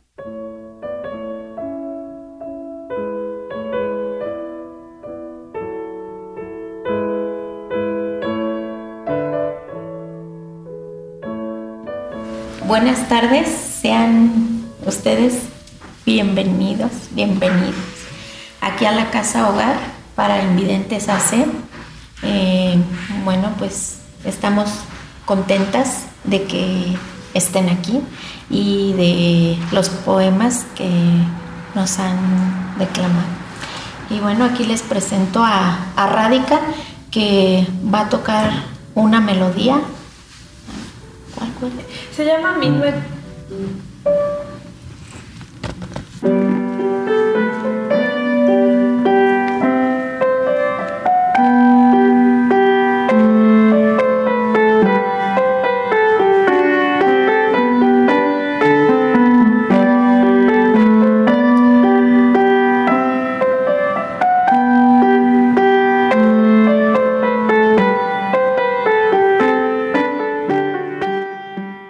En el principio creó Dios los cielos y la tierra, y con ello el uno, el dos y el tres. La tierra era caos y confusión y oscuridad por encima del abismo. Apareció entonces el cuatro, el cinco, el seis y el siete, y un viento de Dios aleteaba por encima de las aguas. Ocho y nueve. Dijo Dios, haya luz. ¿Y el diez? Sí, el número se hizo.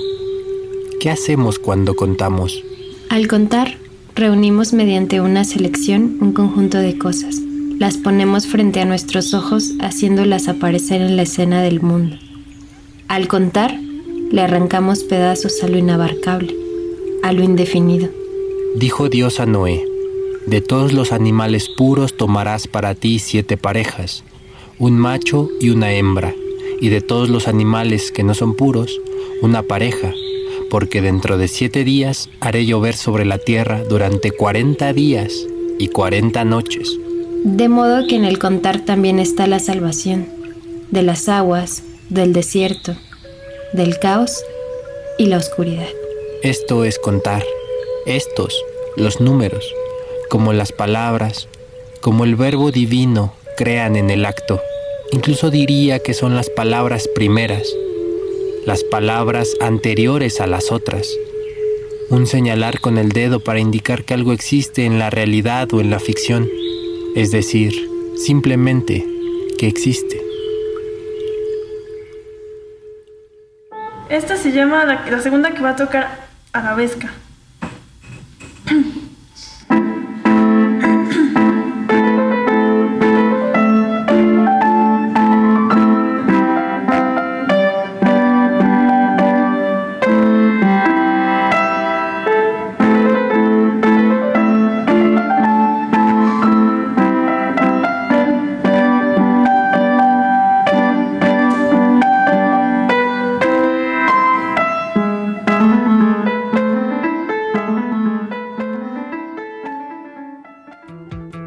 Esta es una producción de Poetas Errantes, unidos con la poesía y el corazón.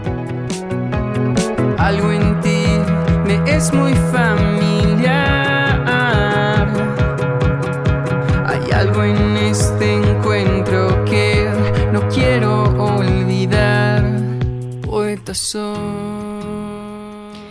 Bien, pues estamos de regreso. Gracias por esta, por este trabajo, Ricardo, de estas niñas ciegas que pudimos escuchar, porque tienen mucho que ofrecer también estas piezas que ofrecieron Minuet y Arabesca. Y como decías ahí en la, eh, en esta cápsula, eh, la ceguera y las matemáticas se abrazan pues muchas gracias por esta por ese trabajo, esta labor que nos acerca también a esas voces que escuchamos y ese talento que también tienen estas niñas. Sí, sí, ella, eh, bueno, no es que la serie diría eh, la existencia, ¿no? Y, y, el ver, ¿no? Eh, que es otra forma, en, es una forma en la que ellas ven, ¿no? Quizás no mediante la luz que estimula sus ojos, eso no es posible para ellas, pero sí mediante, a la hora que van contando los pasos, más o menos se van orientando. Y yo imagino en sus cabezas cómo van recreando todo eso que por los ojos no les entra a través de esa cuenta que van haciendo, ¿no? Entonces, pues invitarles a la gente que, que se acerquen a a, que a que conozcan ¿no? esta casa hogar quizás las necesidades que puedan tener y también a que le entren a las matemáticas con otros ojos no que no, no, no tienen que ser tan tortuosas tan, tan, tortuosas exactamente como como fueron para muchos muy bien. Bueno, pues Ricardo, muchísimas gracias. Gracias por estar aquí, como siempre. Un abrazo a todas y todos quienes forman parte de Poetas Errantes. Hasta luego. Hasta luego, ella. Hasta la próxima, más bien. Bien, continuamos. Prisma RU. Relatamos al mundo. Colaboradores RU. Literatura. Dos de la tarde con 39 minutos y nos vamos ahora en esta tarde lluviosa a la literatura. Ya está en a la orilla de la tarde su sección Alejandro Toledo, escritor y ensayista que nos va a hablar de El soldado desconocido. Eh, cuéntanos, Alejandro, antes que otra cosa te saludo, ¿cómo estás? Bien, muy bien, aquí en, en Guadalajara, es que ahora es capital mundial del libro, entonces hay... Ah, muy bien. Festivales literarios, entonces estoy invitado a hablar de de los libros, ¿no? Qué bueno, Alejandro. Pues aquí con mucha lluvia, no sé cómo estén por allá, pero pues platícanos. Acá con mucho sol. Con mucho sol, qué, qué bien. Pues sí, dime, dime, adelante con tu sección. Eh, el soldado desconocido apareció hace 100 años también, es, es de la edad del Ulises de Joyce, de Tierra Baldía de Eliot y de, y de Trilce, de, de Vallejo. Es, es, es un año muy importante quizá no sea, este, el soldado desconocido, quizá mucha gente no sepa quién es este personaje, Salomón de la Selva, que vivió muchos años en, en México. De hecho, la, la edición de 1922 apareció en, en la editorial Cultura con dibujo de, de, Diego Rivera, me parece. Y este era hermano de un alguien que fue muy poderoso en, en México, secretario particular de, de Miguel Alemán que se llamaba Rogerio de la Selva, los dos nicaragüenses, ahí se recuerda siempre aquella, es como una especie de chiste, pero tiene algo de razón de pregunta al presidente, ¿qué horas son Rogerio? Y Rogerio le contesta las que usted guste, señor presidente.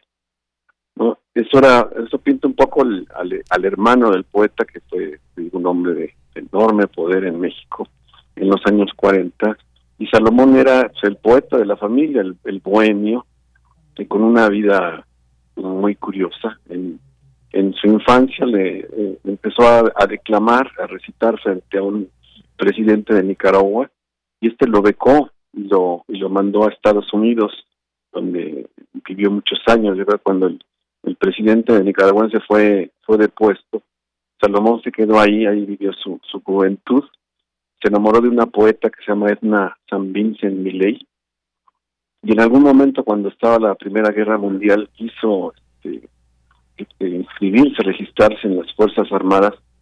En Estados Unidos le pedían eh, que cambiara su nacionalidad estadounidense y no aceptó. Entonces se fue a Inglaterra y, ahí se alistó con, en, en, el ejército del rey Jorge V y participó en la en la Primera Guerra Mundial. De ahí surge este libro extraño que se llama el, Soldado Desconocido y que cuando se publicó en México pues fue, fue muy fue comentado y celebrado porque traía como aires nuevos a la poesía latinoamericana en general. Se notaban ahí lo, un poco los ecos de la poesía en lengua inglesa, como los imaginistas, y además trajo los coloquialismos que no eran usuales en la en, en, nuestra poesía. Entonces, son como muchos los atributos que tiene este libro, además de, de ser eso este, crudo, digamos, que es el, el, el, imaginarnos a un poeta en, en, la guerra y, y, cómo ofrece su testimonio de lo que lo que va viendo, de lo que va sufriendo, la, la, crudeza que puede ser el enfrentarse, por ejemplo, a, a, los heridos. Te leo un fragmento que dice aquí de un poco sobre eso. Dice, he visto a los heridos, dice Salomón de la Selva, qué horribles son los trapos manchados de sangre, los hombres que se quejan mucho, los que se quejan poco, los que ya han dejado de quejarse, y las bocas retorcidas de dolor y los dientes aferrados, y aquel muchacho loco que se ha mordido la lengua y la lleva de fuera morada como si lo hubieran ahorcado. Es un libro muy muy poderoso, muy singular, que, que creó, digamos, escuela, que alteró un poco la el universo de la de la poesía latinoamericana y, de, enorme influencia a pesar de ser como como con la que tener como el estigma de la palabra desconocido que, que viene en el título del, del, del mismo libro, ¿no? En 22 ya hemos ya hemos hablado de, que se publica Ulises de Joyce, que se publica La, la Tierra Baldía y que se publica Trilce, pero este libro es también de los de los libros fundadores, digamos, de los libros de, de ese año de, de, vanguardia que, que, influyeron mucho en el desarrollo de la poesía posterior. Además es un libro realmente singular, ¿no? De un, personaje. Y mismo Salomón eh, después emprendió como otras, buscó otros registros, ¿no? Le gustaba la, la poesía griega, hizo traducciones, hizo algunas evocaciones como la evocación de Horacio o la evocación de, de Píndaro, que son también libros entrañables, pero sin duda su, su texto más importante es el, es el soldado desconocido, ¿no? ¿Qué es eso? La experiencia de la guerra vivida por un, por un poeta que de pronto dice, por ejemplo, dice, ya me curé de la literatura, estas cosas no hay cómo contarlas, estoy piojoso y eso es lo de menos, de nada sirven las palabras. ¿No? Tiene una, una belleza que, que viene ocasionada por el terror de lo que está viviendo, ¿no? Entonces es, es difícil encontrar eh, belleza en la muerte. Y uno de sus poemas más famosos está dedicado a la bala. También es un poema breve que puedo, puedo leer aquí, tal vez. Dice, la bala que me hiera será bala con alma. El alma de esa bala será como sería la canción de una rosa, si las flores cantaran o el olor de un topacio, si las piedras olieran o la piel de una música si nos fuese posible tocarlas a las canciones desnudas con las manos.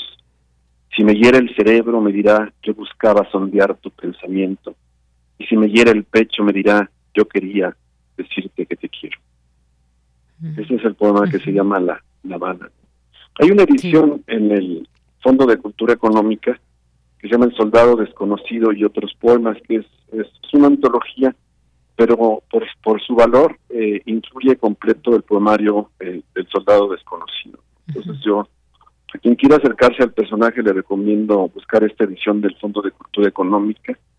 Ahora en Nicaragua han hecho algunas mesas de, homenaje al, al mismo libro y hay incluso una edición digital disponible de la, creo que de la edición original de Cultura de este, de este poemario. ¿no? Es un personaje que estuvo entre nosotros, que editó aquí la mayor parte de sus libros, pero que eh, eh, con el tiempo se nos, ha, se nos ha ido olvidando. Bien, pues eh, Alejandro, muchas gracias, gracias, siempre es un gusto escucharte ahora con esta, estas también lecturas que nos hiciste. El soldado desconocido de Salomón de la Selva, esta obra, como bien nos dices, centenaria, que transforma en, en versos la experiencia de la gran guerra vivida por el poeta nicaragüense. Muchísimas gracias. Ya está la recomendación también en nuestras redes sociales para que eh, pues puedan ver este libro y eventualmente pues imbuirse también entre sus páginas. Muchas gracias, Alejandro. Nos estamos escuchando. Claro que sí. Muy buenas tardes. Un abrazo y que estés muy bien allá en Guadalajara. Sí, gracias. Que estés muy bien. Hasta luego. Continuamos. Cultura RU. Bien, nos vamos ahora a Cultura con Tamara Quirós. saludarles a través de estas frecuencias. Esta tarde tenemos información de una iniciativa que busca vincular a creadores de las artes escénicas contemporáneas de México y Reino Unido. Se trata de Taking the Stage México y para contarnos todos los detalles, en la línea nos acompaña Sonia Coe, directora de programación de la teatrería, y Rodrigo Johnson, el instructor de los colectivos de Taking the Stage. Sonia, Rodrigo, bienvenidos a este espacio radiofónico. Sonia, platícanos la génesis de esta iniciativa donde colaboran algunos estados de la República y también Teatro UNAM. Sí, claro, mira, eh, Taking the Stage es un programa que tiene tres años que, que surgió junto con el British Council y Teatro UNAM. Em, y esto fue un programa que hicimos hace, te digo, esta sería la tercera emisión de Taking the Stage y comenzó con eh, la idea de poder intercambiar dramaturgia mexicana con dramaturgia londinense. Entonces, eh, así es como surge hace tres años en un en, presencial, pero claro, el año pasado atravesados por la pandemia, entonces solamente fue en modo virtual y esa fue la segunda emisión. Y esta tercera emisión nos acompañan los chicos, o sea, la emisión está conformada por tres de los colectivos que formaron parte de la segunda emisión de Taking the Stage, que tuvieron, hicieron un laboratorio con los colegas eh, londinenses y em, de este laboratorio surgen estos proyectos que ustedes van a poder ver en el Teatro de Aparador y que se van a presentar estos días y son estos tres colectivos que son Colectivo Tolvanera, Colectivo Convoy Teatro, que son los que se presentan esta semana que vienen de Mérida y los chicos de las chicas de Disonante Teatro que vienen de Guanajuato. Y entonces sería nuestra tercera emisión que está apoyada por el British Council eh, Teatro UNAM y, em, y parte del fomento a coinversión para espacios independientes eh, de el Exconca. Entonces tenemos todos estos apoyos y bueno, la teatrería, que es quienes estamos eh, realizando este proyecto. El Teatro de Aparadores se encuentra en la teatrería y pues es proyecto de la teatrería. Muchas gracias. Rodrigo, ¿qué nos podrías compartir acerca pues de este laboratorio? ¿Cómo vincular las artes escénicas con este espacio de exploración y también la fusión de culturas al final del día? Porque estamos hablando de creadores nacionales, pero también con el apoyo de otro país. Sí, mira, pues yo me incorporé ahora en esta última fase como asesor de los tres colectivos, y como dice Sonia, es Guanajuato, Mérida y Ciudad de México, ¿no? Son todos muy jóvenes, ¿no? principios de sus años 20, digamos, y son muy distintos, ha sido muy interesante. Para los que nos escuchan, no sé si conozcan la vitrina, es esta, es tal cual, es una vitrina que da a la calle de Tabasco, aquí en la Roma, casi esquina con Orizaba, y el, es, el público es entrada libre porque pues la vitrina da a la calle, entonces el público es el que va pasando por ahí, el que se quiere sentar, el que se detiene. Entonces, de entrada, es un espacio muy reducido, muy demandante, fuera de lo común, entonces, de entrada ya el espacio implica un reto para las compañías y ha sido fascinante trabajar con ellos, ver cómo desarrollan sus propuestas, que son muy distintas. Digamos que todas versan mucho, están, claro, muy en el aire el tema de la pandemia, de este nuevo mundo cibernético, hiperconectado de redes, esa mi preocupación está en los, tres montajes, pero abordados de maneras muy distintas. Uno es más plástico, más eh, una especie de instalación, el grupo de Mérida es más teatral, tiene más una narrativa, y el otro es más un performance.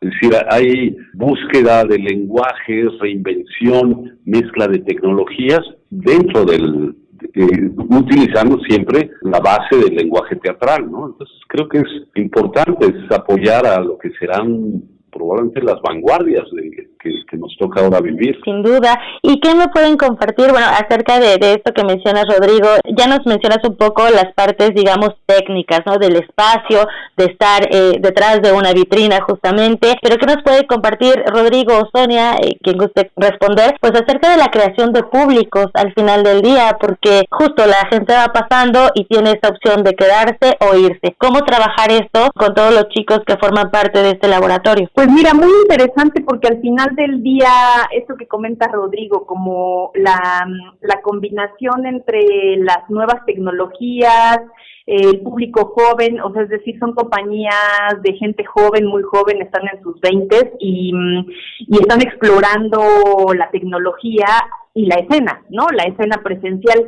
Eso creo que atrae definitivamente a, nuevos públicos, ¿no? Em, esto, eh, y es también un interés de la teatrería y uno de sus objetivos poder atraer a nuevos espectadores, generar nuevos públicos, que de pronto se vuelve muy complejo y creo que es todo lo que, lo que hace, es lo que hacemos los espacios independientes o tratamos y de pronto se vuelve muy complejo. Pero justo mm, eh, desde donde los chicos están abordando sus montajes, me parece que puede ser muy atractivo para, por un lado, para la gente joven, pero por otro, eh, la naturaleza del espacio nos permite que eh, la gente que va pasando, adultos mayores, jóvenes, este, niños, etcétera, y de todo tipo de, de público, ¿no? O sea, que, que se dedica a todo, o sea, tienen acceso a las artes escénicas solamente con caminar por Tabasco 152, donde se encuentra la teatro ¿no? Y eso definitivamente yo creo que es generación de público, ¿no?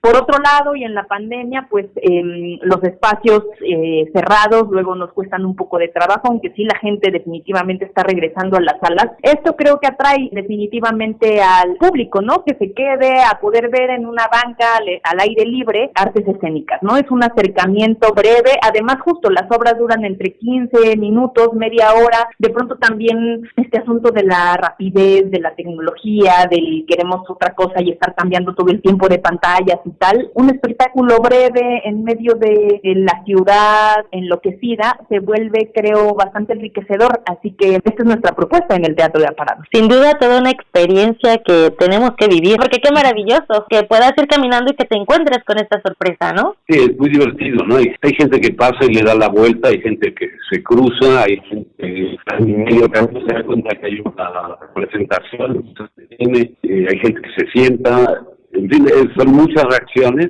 y en general creo que todas positivas, hay una especie de sorpresa. Es muy agradable que también la ciudad te sorprenda, ¿no? Que, el teatro te salte, te tome por, por asalto cuando menos te lo esperas. Esta segunda edición ya inició, se presentó No Soy un Robot, Barbie en el campo idílico de la felicidad. Y esta semana se presenta quiénes son los que se quedan a partir de hoy 26 de abril y hasta el 30 a las 5.30 y 6.30 de la tarde. Sí, las chicas de Guanajuato vienen martes y miércoles, 5 y media y 6 y media, martes, miércoles, jueves, viernes y sábado también. Claro, como nos visitan de los estados, pues estamos aprovechando su estancia para que den las más funciones posibles. Y la temática es una especie de intervención y yo también jugando mucho con el video. Y ellas están hablando de la gente, de los trabajadores, de los comerciantes de uno de los mercados importantes en León, Guanajuato, de donde ellas son. Y bueno, justo están hablando de los comerciantes que fueron atravesados por la pandemia y de sus problemáticas de alguna manera. Es una especie de, video documental y ellas ficcionan. Sí, porque hicieron una investigación a lo largo de la pandemia, toda la gente del mercado, de ahí recuperaron testimonios y aparte de eso rescatan objetos y ahí de ahí viene esta intervención de la que habla Sonia. Y bueno, es algo que, está creciendo. Ellas, por ejemplo, siguen trabajando y, probablemente los, los proyectos, eh, por ejemplo, de No soy un robot, va a regresar. En mayo. En mayo. Y entonces ellos quieren, a raíz de la experiencia que ya tuvieron, quieren agregar, experimentar otras cosas. Es decir, son proyectos que ya están, pero que siguen vivos y siguen trabajando, ¿no? Excelente, interesante esta propuesta, así que invitamos a las y los que nos escuchan esta tarde a que se unan a esta propuesta Teatro de Aparador a través de Taking the Stage México, que acudan a la teatrería ubicada en Tabasco 152 en la Roma y también que visiten las redes sociodigitales. Así es, Tamara, muchas gracias. Sonia Koch, directora de programación de la teatrería, y Rodrigo Johnson, Johnson, tutor de los colectivos de Taking the Stage. Muchísimas gracias por acompañarnos esta tarde. Gracias, estamos gracias, Muchas gracias. Hasta luego. Deyanira, regreso contigo. Muchas gracias, gracias Tamara por esta sección de cultura. Y ya casi nos vamos, pero hoy tenemos un poquito de tiempo, nos vamos a despedir con música, eh, no sin antes agradecer a todo el equipo que hace posible esta emisión de Prisma RU, a quienes nos acompañan también aquí en cabina, por supuesto, en la producción, Rodrigo Aguilar, Marco Lubián, en la asistencia, Denis Licea, en los controles técnicos, Coco Montes y Michelle González en las redes sociales, aquí en el micrófono de Yanira Morán y a todo el equipo que forma parte de Prisma RU. Bien, pues nos vamos a despedir con esto de Rata Blanca, que es esta banda de rock heavy, de hard rock y metal neoclásico, así se han descrito. Rata Blanca, que es una una eh, banda de la ciudad de Buenos Aires. Y esto, esto se llama Aún estás en mis sueños. Y bueno, pues para aquellas, aquellos que aún no se sacan por completo a alguien del corazón. Seguramente ya están ahí reconociendo la voz de este grupo de Rata Blanca. Otra de sus canciones también muy emblemáticas es Mujer Amante. Bueno, con esto nos despedimos. Aquí en el micrófono me despido, soy de Yanira Morán. Buenas tardes y buen provecho. Hasta mañana.